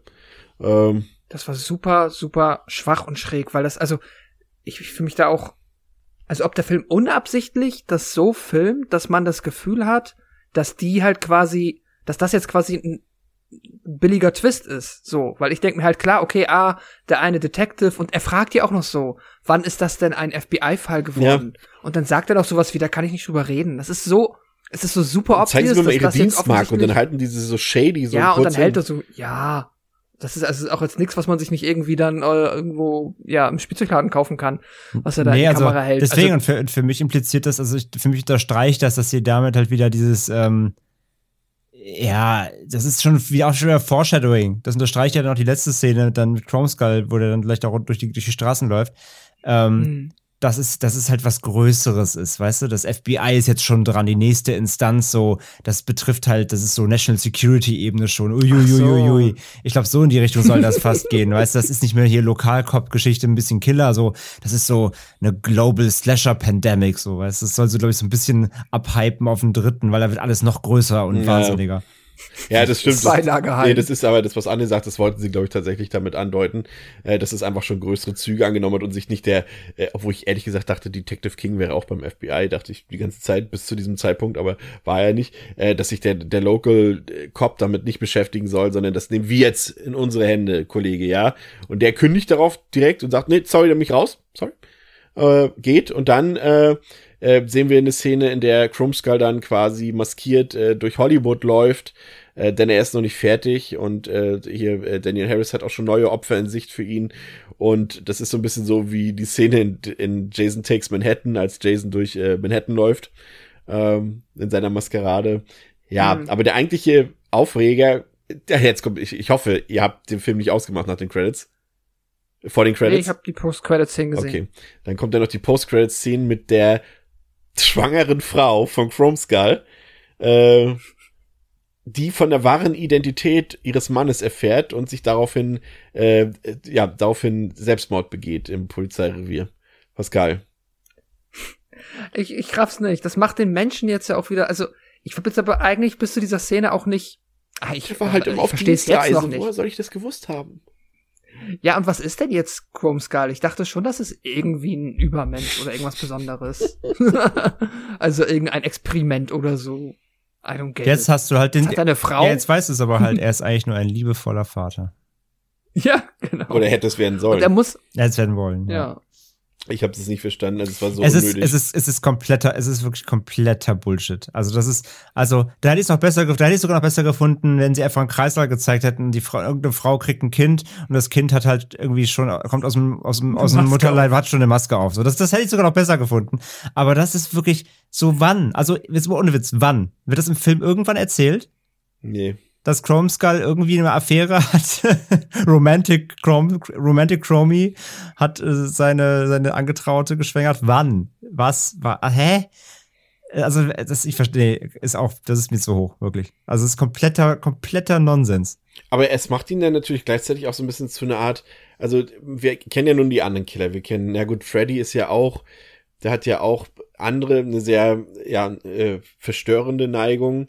Ähm, aber nehmen wir mal jetzt Michael und Leatherface und ähm, Jason, die sind ja äh, im, im Grunde genommen keine sexuellen Wesen. Aber wir sehen hier, dass Chrome Skulls im ersten Teil bei einer Prostituierten war. Im zweiten Teil erfahren wir, dass er eine schwangere Frau hat. Ähm, das macht ihn schon menschlicher als äh, die anderen äh, Killer auf jeden Fall. Das, Aber warum das, ist das stimmt, ja, das, da gebe ich dir vollkommen recht. Und das passt ja auch dazu, dass er eigentlich ja ein normaler Typ ist, dem sein Gesicht eingeschmolzen ist. Wer kennt's nicht? Ähm, aber genau, dat, also unter dem Aspekt gebe ich dir vollkommen, gebe ich dir vollkommen recht. Aber genau, also, aber warum? Also, Ja. will, der, will der Film da irgendwas aufbauen? Kommt dann in Teil 6 irgendwann noch der Big Reveal irgendwie? Er ist, äh, keine Ahnung, wie gesagt, der die, ist eigentlich the, the, the Chrome Skulls Family Portrait? Ja, s- genau. Die, die Coneheads mit Masken irgendwie. Ja. Dann, keine Ahnung, kommt raus, er ist, er ist, er, ist eigentlich, er ist eigentlich nur wütender Hausmann irgendwie und der einfach mal durchgetickt ist, weil der Müll nicht abgeholt wurde. Keine Ahnung. Also ich, ich, auch hier wieder, der, das ist bei beiden Teilen halt extrem aufgefallen. Ähm, es werden ganz viele Dinge im Drehbuch gemacht, die aber überhaupt nicht weiter, die nicht zu Ende gedacht werden. Es gibt dafür keine Connection und so. Und wie gesagt, wenn man wie gesagt, das, also wenn es dafür eine gibt, aber die ist quasi noch nicht geschrieben, sondern denkt man sich, ah, da, da machen wir aber was draus. Alter, dann ist es, gehört es halt nicht in deinen Film so. Also außer Ja. du hast wirklich schon einen Plan, der konkret, also nein, es ist, du kannst es nicht herleiten, es wird in keinem einzigen, in keiner Silbe mal erwähnt, wenn er irgendwie da rausgekommen wäre, wenn diese Organisation sich unterhalten hätte, ne, irgendwie, auch wieder hier, Chris, wie du vorhin gesagt hast, wie beim Plot so, ne? Ein Nebensatz äh, von wegen, äh, erklär die Origin oder irgendwas und es reicht ja schon. Hier auch, hätte die Organisation zwischendurch mal gesagt, irgendwie, ähm, ja, keine Ahnung, hat, hat eigentlich jemand schon mal Chromies Frau äh, Bescheid gesagt oder irgend sowas, weißt du? Also, Dass er heute mal- später nach Hause kommt. Genau, er kann, er, er muss halt noch ein bisschen töten. Ja. Ähm, nein, aber wäre irgendwie sowas mal gefallen, dann, ne, Connection und so, nein. Also ist diese, diese After-Credits-Scene, die wirkt wie aus einem anderen Film. Also völliger Käse. Ja. Mhm. ja, die haben das, das Wort After Credits Scene wahrscheinlich mit Deleted Scenes ver ver verwechselt oder so, keine Ahnung. Ja. ja, also das ist halt ein Problem, dass der Film scheinbar die ganze Zeit so tut, als würde er jetzt dieser ganzen Sache so viel Background geben und als würde er uns was erzählen, äh, was jetzt alles noch dazu kommt. Aber im Grunde ist die einzige Neuerung, die wir erfahren, dass er eine Company hat, quasi eine inoffizielle und Mitarbeiter hat. Das ist nach fünf Minuten erzählt. Danach wirkt der Film zwar immer noch so, als würde er uns neue Sachen erzählen, tut es aber nicht. Da kommt absolut nichts Neues mehr dazu nach den ersten fünf Minuten. Und äh, das zeigt eben, dass, äh, wie gesagt, das äh, generell der ganze Film zeigt einfach, dass Robert Hall ein sehr, sehr, sehr, sehr guter äh, Special Effects Künstler ist. Das ist sein Ding, das macht er überragend. Aber er ist ein sehr schlechter Autor und ein sehr schlechter Regisseur, das muss man ganz einfach sagen. Äh, Gerade das Autorending, äh, also Empathie ist ihm halt ein Fremdwort. Das ist, äh, ich habe das Gefühl gehabt, dass gerade die Schauspieler und Schauspielerinnen für ihn irgendwie nur lebendige Leichen sind, irgendwie. Also es ist, weiß ich nicht, also der hat da so ein bisschen, es ging schon fast ins, ja, fast noch extremer als Eli Roth und, und das bei Uwe Boll zum Beispiel der Fall ist. Also die haben ja hier wirklich noch weniger Kontur, die Figuren. Als, beim, als beim zweiten, beim zweiten hat er jetzt ja sogar im Gegensatz zum ersten noch einen Co-Writer gehabt, aber der hat Ja. wahrscheinlich äh, offensichtlich keine, nicht viel mehr Qualität. Nee, scheinbar nicht. Ja, also ähm, vom, ich meine, der erste Teil war ja jetzt auch, wie gesagt, kein moderner Slasher-Klassiker, aber der hat seine Fans und hatte vor allem äh, großartige Splatter-Effekte und davon gibt es auch im zweiten Teil, also in Nature Rest 2, genügend. Ich würde sogar behaupten, dass die Effekte noch krasser, brutaler und auch besser gemacht sind auf jeden Fall. Und äh, wenn man darauf steht, wird man auch mit dem Sequel durchaus äh, ein paar, ja, blutige, spaßige Momente erleben können.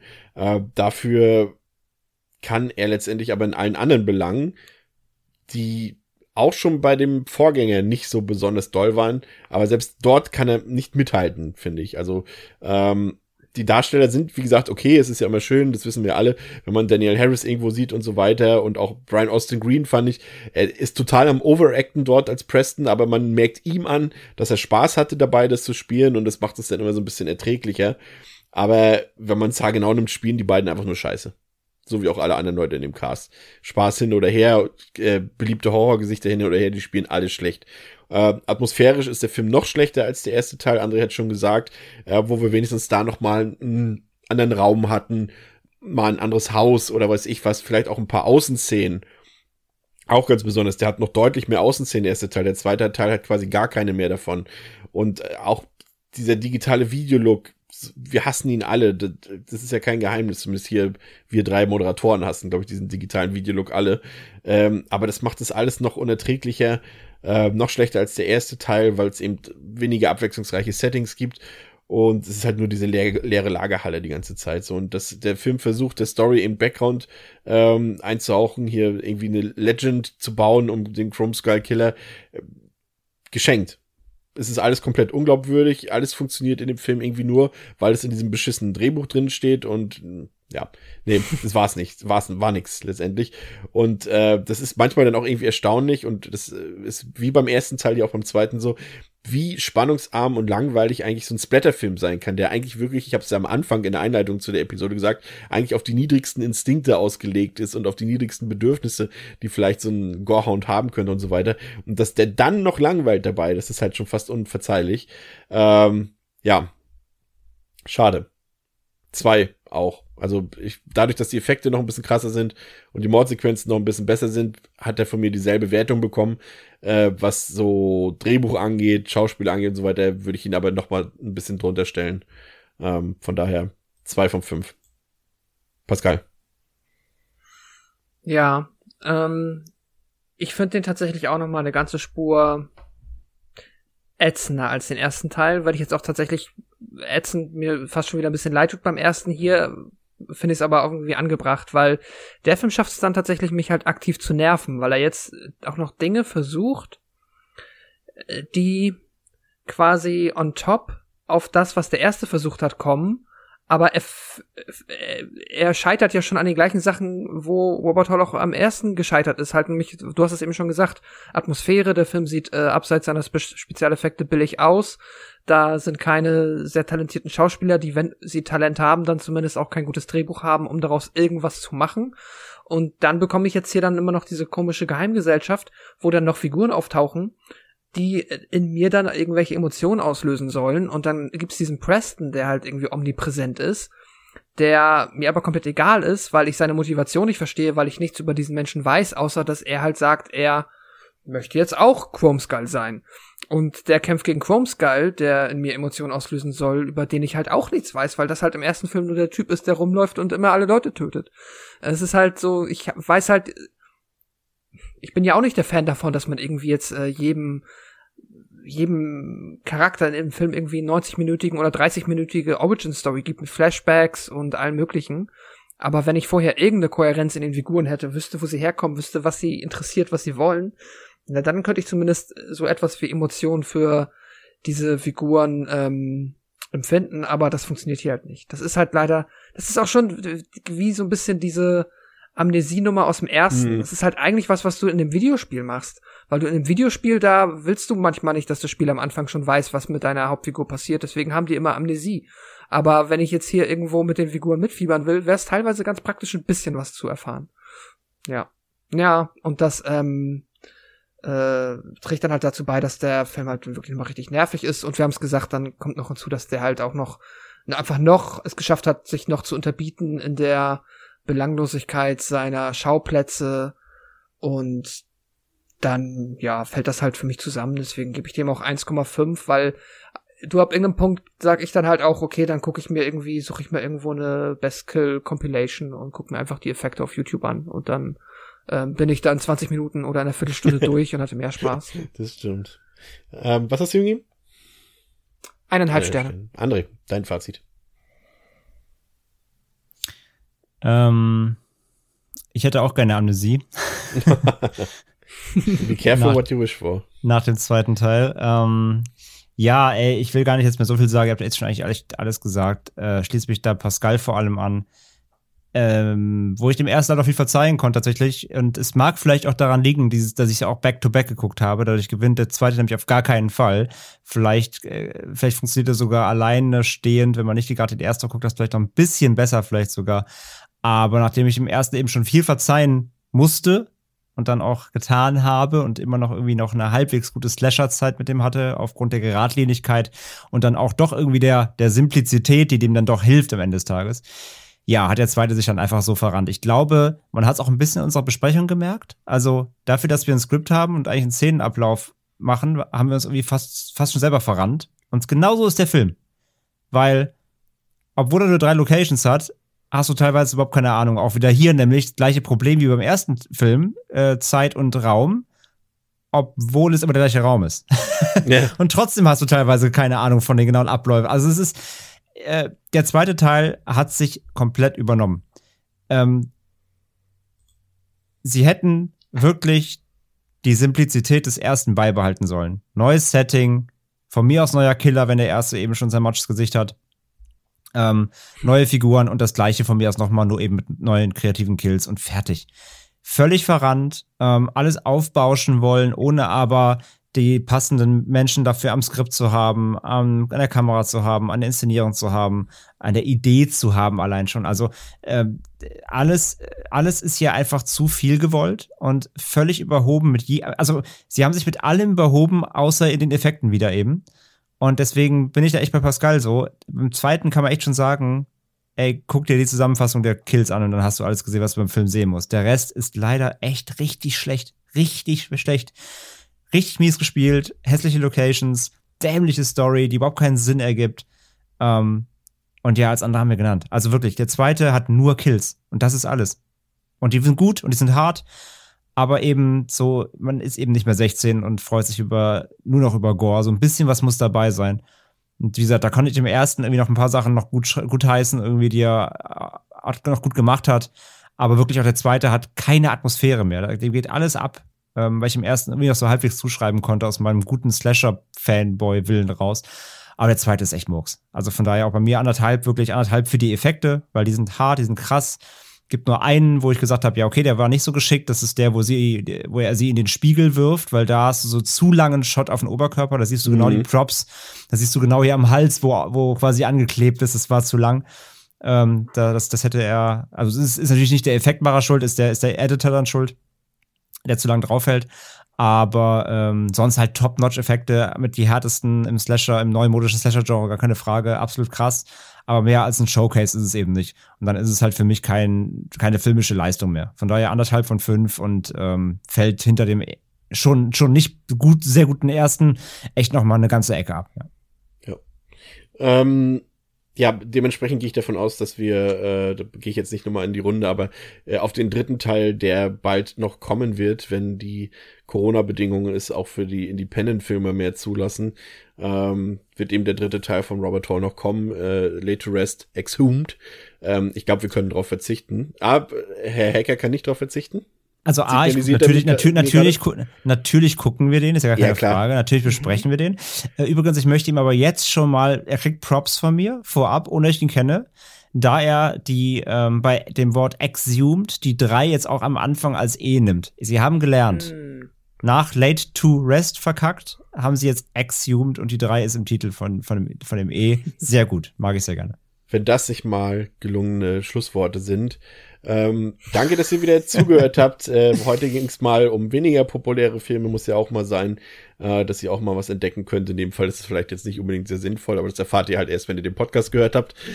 also, außerdem haben wir ja zu Beginn gesagt, alles hat seine Fans und genau. Hardcore-Slasher-Nerds werden sich auch Late to Rest reinziehen. Genau. Und wir ziehen uns nächste Woche eine Filmtrilogie rein.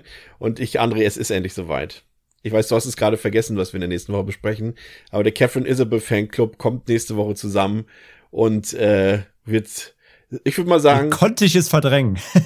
ich würde, ich würde mal sagen, der, der Fanclub kommt zusammen und wird sehr subjektiv ähm, über eine Filmtrilogie über Werwölfe äh, diskutieren. Aber dazu ich werde auf gar keinen Fall befangen sein. Nein, überhaupt nicht. ich werde mich jetzt äh, äh, darauf vorbereiten, indem ich Catherine Isabel beim Zocken auf Twitch äh, beobachten werde und sei sehr empfohlen, ihr Kanal. Aber dazu ja, auch mehr. ist tatsächlich sehr lustig, ja. Dazu auch mehr in der nächsten Woche bei Devils and Demons mit Chris, Pascal und André. Auf Wiederhören. Ciao. Tschüss. Und checkt unseren Discord-Kanal aus. Pascal, wie geht das nochmal? ähm, ja, ihr guckt einfach auf unseren sozialen Kanälen, da haben wir einen Link zu unserem Discord Server gepostet. Oder in Show Notes. Und dann könnt ihr oder in den Show Notes. Okay. Habe ich letztes Mal schon und vergessen. Dann, genau. Hab, ich habe noch hinzugefügt. Sehr gut. Ähm, und einmal mit ja, Profis. Genau. Ich hab's gemacht. ähm, anyways, ja genau. Äh, tschüss. Ciao. ich wollte doch Tschüss sagen. Ciao.